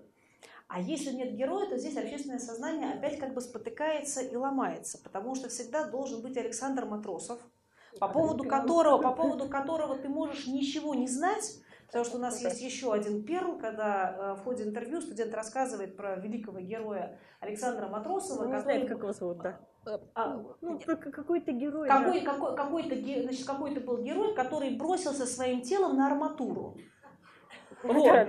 Но э, понимаете, как бы здесь вот получается, чтобы окончательно гордиться, должен быть какой-то герой и арматура. Вот в, в Крыму, в Крыму не было арматуры, и никто на нее не кидался. Поэтому здесь вот с точки зрения, опять же, того, чтобы вот эту героику простроить, у э, дремущего сознания возникла проблема. Ну тут Сирия помогла, да, и закрепила. Здравствуйте. Я вернусь, наверное, все-таки всеми дискуссия. Мне без микрофона не слышно будет. Запись идет. А, извините.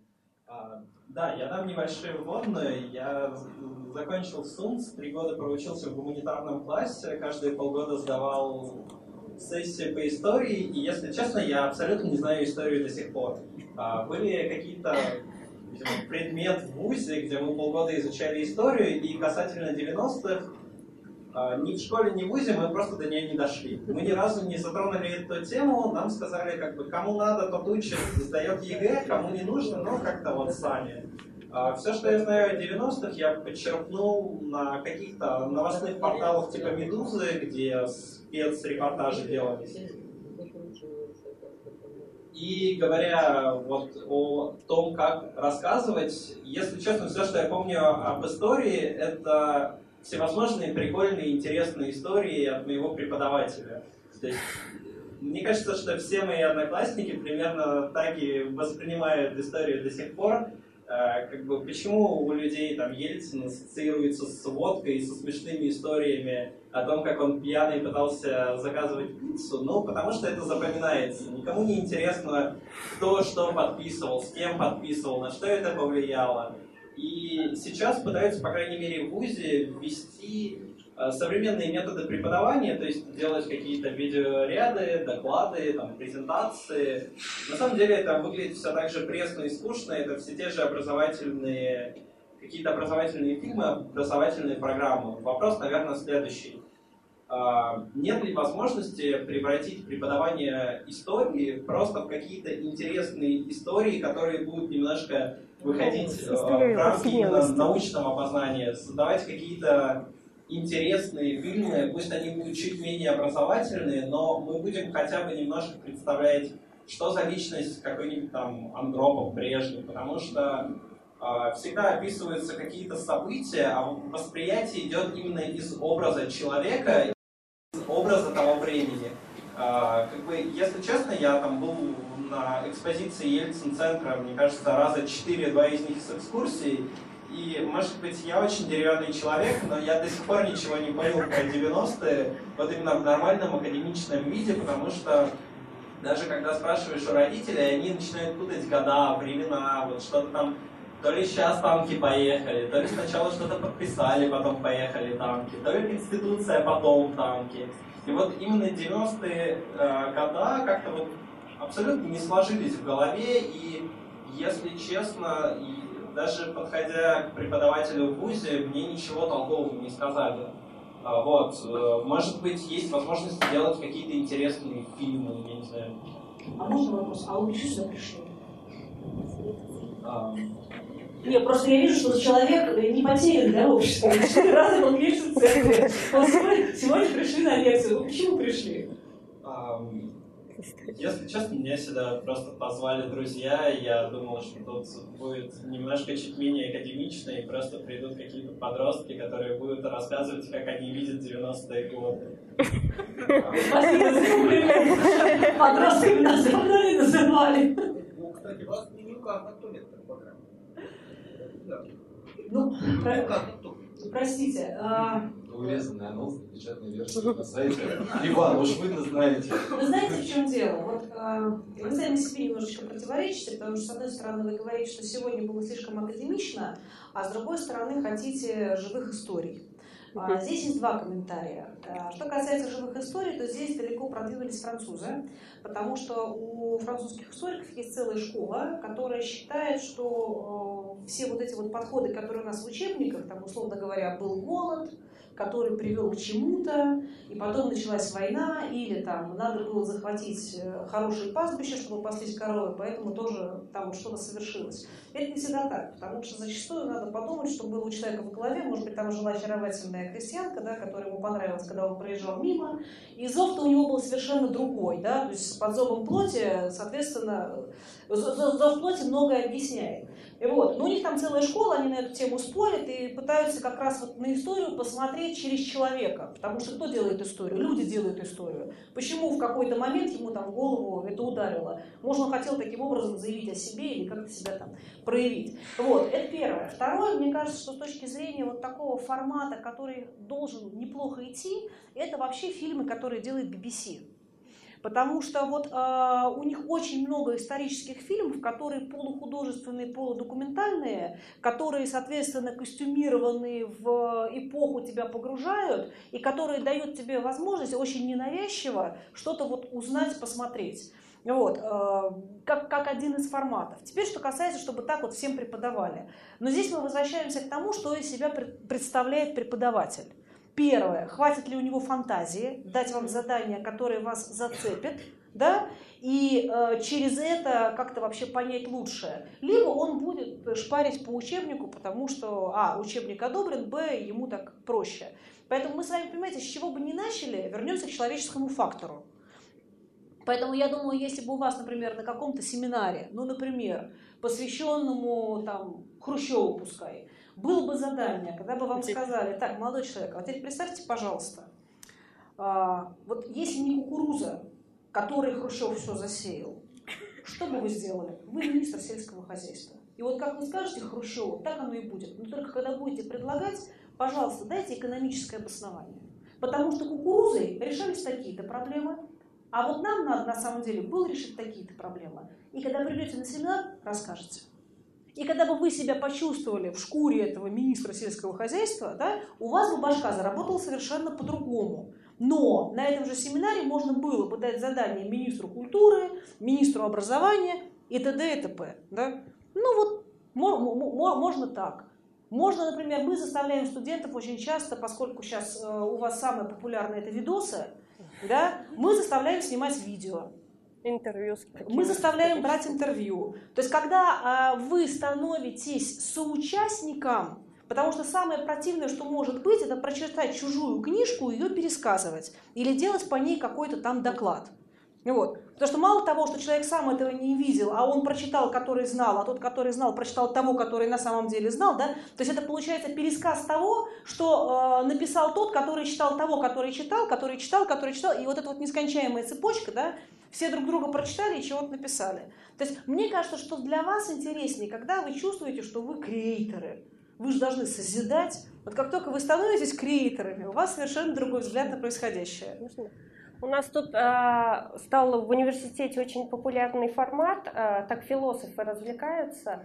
Они устраивают рэп-батлы между различными представителями, да, вот и мне тут э, идея тоже пришла, вполне можно было бы делать, например, те же рэп-батлы, например, между Ельцином и Горбачевым, только там преподаватель оценивает именно фактологию, которую вы вложили вот в речи того и другого. И э, всем студентам нравится. Ну, вы знаете, на самом деле чумовой получается да. формат, потому что э, когда вся прогрессивная общественность значит, стала на дыбы по поводу там батла Оксимирона и э, Гнойного, и когда вдруг все про это заговорили, и вдруг на центральных каналах они оказались, и даже канал «Культура» пригласил, и вдруг все обнаружили, что ну надо же, у нас оказывается такой феномен существует, mm-hmm. да, такое культурное явление. И вот, э, я долго, значит, пыталась врубиться, понять, э, там, про прослушать, чтобы, ну, вот, реально въехать, да, чтобы вообще понимать, что, чего, откуда ноги растут и почему. А потом вдруг э, как раз вот нас э, пригласили на такой батл. Причем там очень четко дается, что, э, ну это мы были с тобой на медиакоммуникациях, когда дается, что вот ты берешь, читаешь, Адорно. там, не знаю, Теодора Адорна, а вы читаете там Макса Хорхаймера, неважно, Платона и Аристотеля, неважно, Все, биография, да. да и вы начинаете Рубилова, а преподаватель оценивает, насколько вообще в этом Рубилове вы учли э, детали его личной жизни, где он жил, с кем курил, что писал, когда кого любил, ну просто все. А батл идет абсолютно нормальный по всем правилам. То есть они друг друга унижают, оскорбляют, там, я не знаю, могут обвинить в чем угодно. Там, ну, берем Грецию, там будем в педерастии обвинять. Что хотите. Но это должно отражать. И это и было кофе. просто, это было чумовое шоу. То, что я поняла, что если вы хотите действительно сделать так, чтобы человек проникся и вот э, прочитал и сделал, здесь нужны, конечно, форматы. Но я понимаю, что, например, представить себе школьного учителя, который дает задание, например, там, по истории и говорит, а ты, пожалуйста, представь, что Грозный, ты, там, да, я не знаю, Иван Грозная, да, а ты там Курбский, вот почитай переписочку и потом рубанитесь. Но я себе этого не могу представить, потому что это, наверное, там один на миллион. Когда у тебя там в каком классе у нас Иван Грозный? В шестом, в седьмом, да, там вот э, рэп семиклассников. по поводу, там, не знаю, или обсудим там взятие Казани в такой терминологии, да? Да, вот в руках была. Здравствуйте, меня зовут Шукшина Алена, Уральский федеральный университет. Хочу сказать, что такой проект, как батлы в историческом формате, есть в Екатеринбурге в рамках молодежного правительства «Чти ЕКБ». Кого заинтересует, подойдите ко мне после мероприятия. А, вопрос в следующем. Скажите, пожалуйста, зачем нам миф о 90-х с точки зрения ну, вот, эм, манипуляций? Точнее, не нам, а скорее поколениям, которые более молодые, потому что ну, мое поколение, нам не нужен миф о 90-х. А зачем он нужен Значит, э, смотрите, я не имела в виду миф, миф с точки зрения манипуляции. А, мы имели в виду, что а, должно быть некое консенсусное мнение, символический акт а, для любой страны. Поскольку у нас с вами, когда мы говорим о новой России, таким символическим действием является принятие Конституции новой страны, то мы исходим из того, что у нас должно быть некое консенсусное понимание, а у нас его нет. То есть у нас э, есть четко прописанное, что было там в семнадцатом году, взяли власть, страна советов, там знаем, не знаем, но по крайней мере вот это вот все у нас с вами как символическое событие, оно есть для того государства, которое перестало существовать. А вот что касается нового государства, оно отсутствует. Поэтому, когда мы говорим про ответственное отношение к стране, про ответственного гражданина, Права, гражданин же должен понимать, как было создано его государство. Но нельзя же быть Иваном, не помнящим родства, и говорить, что я россиянин, да, я горжусь своей страной, и не знать, откуда она взялась. То ли в 91-м, то ли в 93-м, то ли было, то ли не было. То есть, мне кажется, это какая-то очень странная ситуация, когда вы не знаете по поводу своего государства ничего. То есть можно, конечно, сказать, что э, Российская Федерация правопреемник там, Советского Союза, но как-то это тоже немножко странно. Я здравствуйте, это представлюсь, Мария Еловец, я наш представитель вот этой школьной молодежи, 11 класс на пороге ЕГЭ. Здравствуйте. Я вам сочувствую. По поводу влияния событий 2014 года. А, мы как раз говорили о том, как это воспринимается молодежью и что поменялось сознание. Я вам говорю как представитель этой молодежи. Нам это ни в коем случае не преподносилось как проявление какой-то силы. А, для нас это шло пропагандой некой демократической процедуры, и у нас это было что-то такое отдаленное с позиции вот soft power.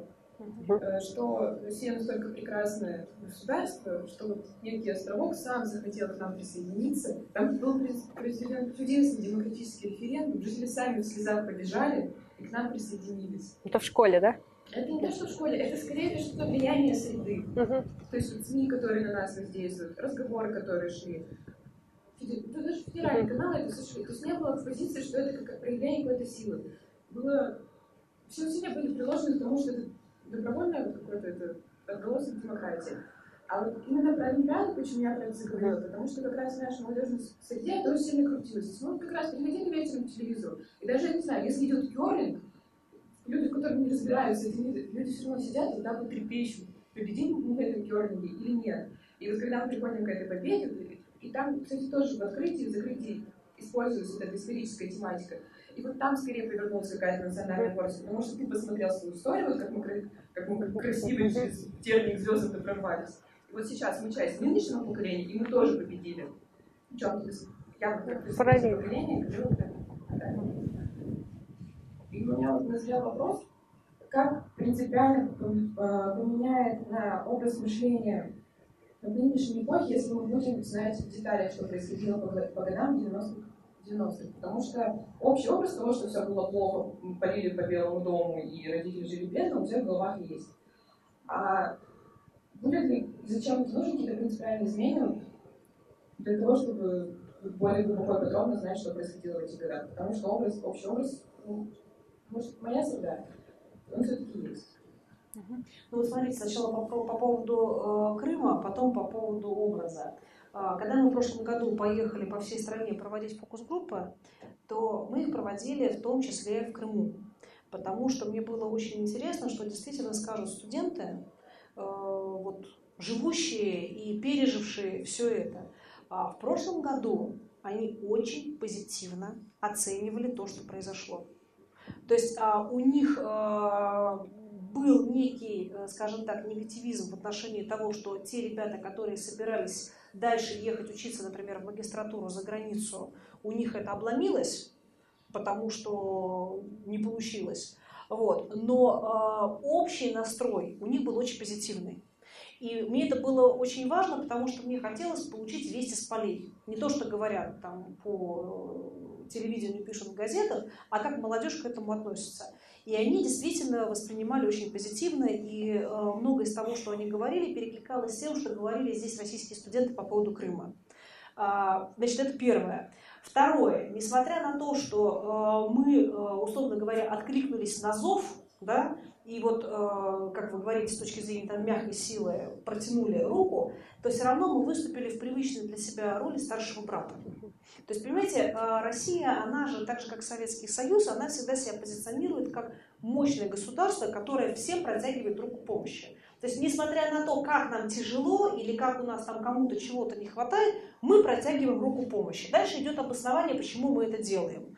Крыму, потому что мы должны были помочь, они просились, они хотели. В Сирии, потому что мы должны противостоять э, там, всеобщему злу. Там еще если что-то будет, потому что мы тоже должны помочь, я не знаю, там, Приднестровье мы должны помочь, этим там мы должны помочь. То есть на самом деле это стилистика поведения России, доставшаяся от Советского Союза. Мы всегда всем помогали. Мы содержали соцлагерь, мы готовы были инвестировать, мы всегда вот отдаем. То есть здесь мы, условно говоря, продолжаем ту сюжетную линию, которая была еще вот начата Советским Союзом. Теперь, что касается вот этого Зачем? образа в деталях. Вы знаете, мне кажется, что это неправильно, когда 90-е воспринимаются на такой вот негативной волне. Потому что я считаю, что то, что произошло, это на самом деле беспрецедентно. Просто беспрецедентно. Потому что ни одно государство, которое поменяло просто радикально политический режим, который в течение долгих десятилетий поддерживался, вышло без гражданской войны. То есть, понимаете, мы вышли, не побив друг друга, да, погибли люди. Там есть у нас 158 э, человек, как показывает там Ельцин-центр, да, которые погибли. Но это не гражданская война. Даже, даже мы, у нас не было братоубийственной войны. Я считаю, что это повод для национальной гордости, потому что мы смогли перевернуть свою жизнь, начать жить вообще по-новому. Нас никто не учил, мы не умели этого делать. У нас хватило сил, мы очень много пережили, но мы стали демократическим государством, мы приняли демократическую конституцию. Разве это не повод для гордости? Поэтому, понимаете, можно, конечно, измерять э, пустыми полками в магазинах, там, не знаю, дефолтом и чем-то еще, а можно посмотреть на это совершенно с другой точки зрения. Просто я считаю, что э, огром... ну, не то, что здесь тяжело, тяжело говорить, тяжело оценивать, просто, как мне кажется, чего э, было недоделано. Вот у меня ощущение, что э, не хватило, скажем так, сил на то, чтобы привести страну к общественному консенсусу в отношении сталинских репрессий. Потому что пошла очень мощная волна по поводу того, что стали скрываться архивы, стали э, говорить об этой странице истории, но в какой-то момент просто приостановились. И э, у нас нет общественного консенсуса по поводу того, кто такой Сталин. Поэтому у нас есть расколотость общества, вот я считаю, принципиальная по двум э, историческим таким вот э, персонажам и сюжетам. Это Сталин, потому что для одних он человек, благодаря которому мы выиграли войну, для других это убийца, который э, погубил миллионы. И по поводу Ельцина. Потому что для одних он человек, который подарил свободу и демократию, а для других он будет просто пьяницей, который распродал страну э, и раздал ее там олигархам. И вот, понимаете, вот э, два сюжета, потому что все, все, все, все остальное, оно вот, э, оно так не разламывает общество. Поэтому вот, вот так. Ну, это моя позиция. А, и, ну, такой вот вопрос, причем даже, наверное, больше риторический. Вы действительно считаете, что у нас сейчас в стране остановилась демократия?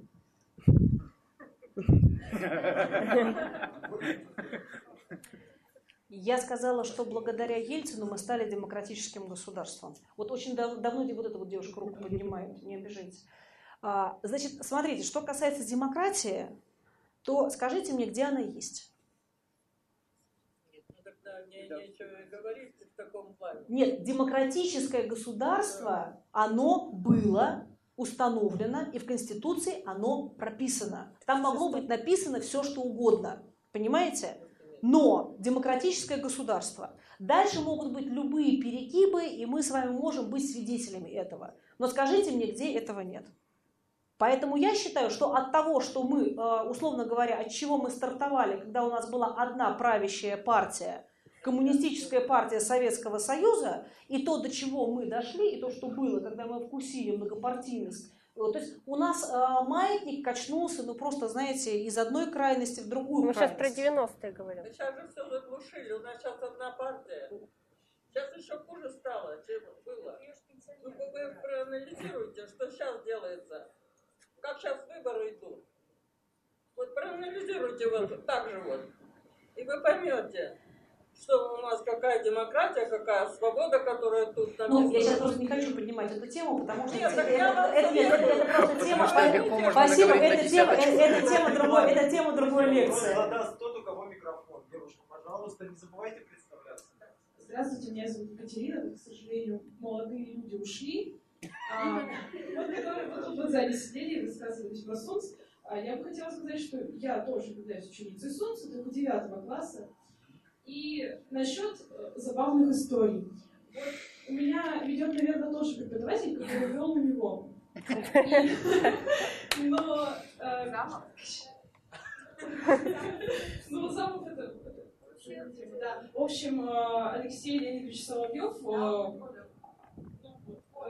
Ну вот, и да, этот человек, условно, рассказывает забавные истории на уроках, какие-то анекдоты травит. И вообще у меня еще из той школы, из которой я ушла, перевелась в тоже была история, когда наш преподаватель по истории, а, который сам присутствовал во время вот этого августовского путча, то есть он был там как раз в Москве, и рассказывал нам все это, это было смешно, интересно. А, Конечно, безусловно, эти истории, они интересны, да, но э, давайте вернемся к тому, что учебники несовершенны. И они, ну вот, допустим, тоже история из одного учебника, девятый класс. Тема эм, 1905 года. А, Да, и что написано про кровавое воскресенье 9 января? А, Значит, в ясный солнечный день толпа народу вышла на площадь, э, значит, э, подошли, начали там заявлять о том, что они хотят. А, вот вышел, вы- вышел Николай, значит, он их там не послушал, вот да-да-да-да-да. И, э, если честно, это очень забавно смотреть, потому, вот с исторической стороны, потому что я тоже учусь на гуманитарной И а, это видно в самом учебнике, что есть какие-то несоответствия, которые мешают э, пониманию. И даже наш преподаватель, он дает нам теорию совсем не по учебникам. То есть у него есть какой-то вот свой свод лекций, можно сказать, размером очень толстая книжечка, по которой он нам рассказывает, в принципе, это все. И для нас, как для тех, кто сдает ОГЭ в девятом классе и проходит очень быстро э, историю 20 века, э, у нас просто ну, родилось э, такой, такая просьба больше, да, что, скорее всего, из-за того, что 20 век переполнен событиями, мы не успеваем полностью и детально разобрать их так, чтобы, э, зная историю 20 века, мы могли анализировать события, которые происходят в 21 веке. И гораздо логичнее растянуть учебник 20 века на два года. Потому что э, период до 50-х годов там произошло огромное количество событий. И период уже после 50-х годов там тоже произошло огромное количество событий. А, и вот в связи с этим у меня возник вопрос. Буквально недавно я, человек, который вообще не смотрит телевизор, а, совершенно случайно включила телевизор 9 мая. И на одном из центральных телеканалов в утреннем шоу э, сидел преподаватель истории московский. И когда его спросили насчет событий 9 мая, насчет событий Великой Отечественной войны, а, и спросили, вот почему вот так, такие вот разные учебники, все по-разному. Он говорит, везде должна быть э, вот в учебнике только одна точка зрения, и другую вообще никак нельзя воспринимать. И вот у меня назрел вопрос, как при вот огромное количество ходило э, новостей насчет того, что мы создаем один учебник истории, по которому все должны будут учить историю, по которому, вот, который будет единый и соберет вот все мнения. А, такой вопрос, правильно ли это делать, зная, что есть огромное количество историков с, разным, с разными точками зрения. Вот. Так же, как и, допустим, точки зрения о событиях 90-х годов. Ну, скажешь. Что вы ну, единый учебник истории долго обсуждали, да, в результате приняли вот этот э, стандарт, да, и э, как раз культурно-исторический стандарт, которому должны будут соответствовать все учебники. И один из этих учебников мы вам как раз сегодня демонстрировали. Да? То есть этот учебник полностью соответствует э, этому принятому стандарту. Поэтому здесь, э, мне кажется, не стоит вообще комментировать качество условного единого учебника, естественно, единого учебника не должно быть, да и вообще, как мне кажется, изучение истории не должно строиться вокруг учебника, тем более для вас, да, для визуалов, и вот как раз э, знакомство с разным мнением в эпоху интернета, когда вы можете посмотреть те же документы, да, когда вы можете посмотреть реальные записи, да, когда вы можете прочитать какие-то мемуары. Вот, мне кажется, как раз учитель истории должен показать вам разнообразие различных источников. Плюс, если говорить о 90-х, пока что вы можете общаться с современниками этой эпохи. Да? Вот здесь как раз надо идти на этот диалог. А что еще один вопрос был? Раз, растянуть 20 год на два года. Ну, правда, это уже вопрос, по-моему, сейчас как раз обсуждается, у вас будет в дальнейшем, не знаю, тут вот как раз преподаватель истории меня поправит. Сейчас же по футболу на линейку. Да, да, да, у вас линейка будет. Угу. В 11 классе, в 10 и 11 класс. Сейчас 20 век будет изучаться, да, в 10, а в 11 уже нет. А вот те, кто пошли по футболу программе, сейчас 7 класс, они уже будут 20 век, только 10 класс. А в 11 классе пока продумывается концепция, что они будут учить. А, то есть повторение не будет? Ну, вы знаете, просто мне кажется, что э, в любом я, я, я сторонник э, прочувствования. Угу. Вот э, для того, чтобы прочувствовать, вы действительно должны прочитать то, что вас зацепит. И э, когда у вас будет ощущение вот этого сопереживания и э, ощущение погруженности, ну, э, например, вот из, я сейчас имею в виду мемуары и художественную литературу, хорошую художественную литературу, потому что э, читать зачастую вот это вот перечисление, кто с кем воевал, кто чего там случилось, проще прочитать какой-то художественный текст, э, получить эстетическое удовольствие от хорошего языка и в то же время пополнить как бы вот свое представление о том, что было. Вот из последнего, мне кажется, очень проникновенная и доступная и понятная была бы книга «Зулейха открывает глаза» про период коллективизации. Ну, вот, э, если начнете читать, то сразу могу сказать, пока вы ее не дочитаете, вы не сможете жить спокойно. Вот Зулейха открывает глаза. Я забыла, как зовут э, эту писательницу. Она, э, я, она, сама, она сама из Казани, и она описывает о том, как проходила коллективизация, как молодая женщина, которая жила в э, Татарстане под Казанью, попала под э, коллективизацию, оказалась в Сибири. Там можно говорить, что какие-то есть там моменты, так быть не может, еще что-то. Но вот э, вывернет вас просто там наизнанку. Ну, например, переселение там народов. То, что Ночевала, тучка. Ночевала тучка золотая, Анатолий Приставкин. Начните читать. На всю жизнь запомните. Вот никуда от этого не денетесь, просто это будет с вами. Я не знаю, там, тяжелые судьбы и о том, как шла война, и, например, там, Сталинградская битва, которая засядет тоже в вас навсегда. Гроссман. Открыва, открываете Гроссмана, прочитываете и понимаете, что все, у вас вот просто по полкам оно разложилось. И такого на самом деле достаточно много. Поэтому мне кажется, что при э, отсутствии хороших учебников Пополнять надо, конечно же, хорошей литературой. Я уже не говорю про мемуары, которых очень много. И, например, то же самое там вот и э, начало 20 века, и все события, связанные там с первой половиной 20 века. Очень много прекрасной мемуарной литературы. Если вам, например, интересна э, история литературы и как она развивалась, и вообще что происходило в творческой интеллигенции, прекрасно пишет Лидия Чуковская ну просто восхитительно, язык фантастический. И вы поймете всю эпоху через вот переживания и вот через все, что было. Там, я не знаю, окаянные дни Бунина, э, Шмелевские, там лето Господне. То есть, опять, очень тяжелые события, которые тяжело по документам сопоставить, как было, но ведь иногда главное понимать и чувствовать, что там было. И тогда у вас совершенно другая картина мира, пали, палитра появляется, которая помогает вам прочувствовать, понять и сделать соответствующие выводы. Вот так вот незаметно, с легкой руки, два часа у нас прошло. А, обещал последний вопрос. Давайте зададим его. И, друзья, если у кого-то еще есть вопросы, я думаю, что никого выгонять не будем. Мы уже в порядке личной беседы, личного контакта. Можете все спросить. Здравствуйте, меня зовут Екатерина, я молодежный работник. И такой вопрос у меня. В последнее время очень развивается такая тенденция считать себя человеком мира. То есть э, во многом на это влияет и обилие международных мероприятий. Все время говорится о том, что мы должны быть э, и толерантными, и какая-то создаваться единая общность, сообщество мировое. Как вы считаете, влияет ли этот процесс на потерю интереса э, именно к нашей истории? То есть эта тенденция ощущать себя, что вот я человек мира, а не причислять себя в первую очередь к национальному принципу или принципу как бы, государства, частью которого мы являемся. Хороший вопрос. Вы знаете, э, в последнее время действительно у молодежи появилась новая ценность. Это путешествие.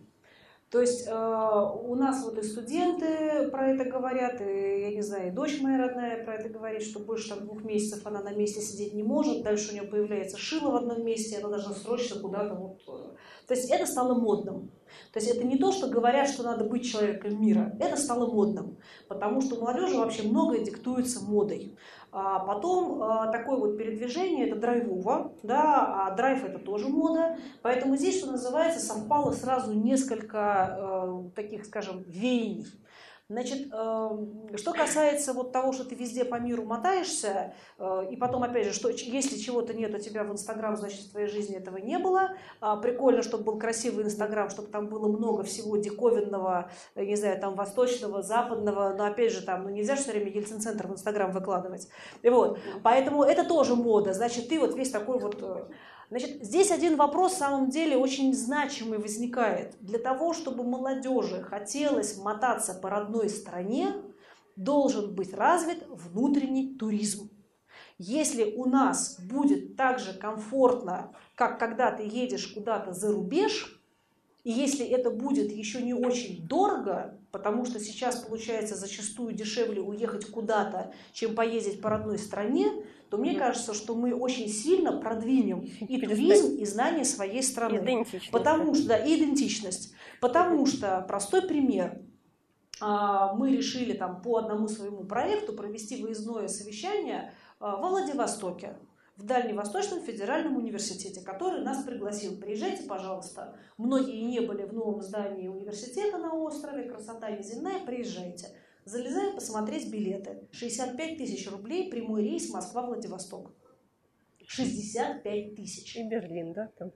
До Берлина можно долететь за 10, если купить билет заранее. Во Владивосток самый дешевый билет 22 тысячи. Но вот мы хотели сейчас провести это совещание, я второй день обламываюсь, потому что вчера я залезла, посмотрела цены на июль, были 65 тысяч прямой рейс. Если лететь с пересадкой в Хабаровске, которая 9 часов, то это будет 36 тысяч рублей. Но вчера цены на июнь были 22 тысячи рублей. Мы перенесли совещание с июля на июнь. Пока я летела сегодня из Москвы в Екатеринбург, цены выросли. Теперь на июнь тоже 65 тысяч рублей. Понимаете? Вы про что? Я бы с радостью поехала. Но если сейчас э, ко мне придет мой ребенок и скажет, мама, я хочу в Владивосток, я ей скажу, ну, давай подождем, когда цены хотя бы до 22 тысяч упадут. Поэтому вот, например, у Ани сейчас сестра развлекается в Исландии.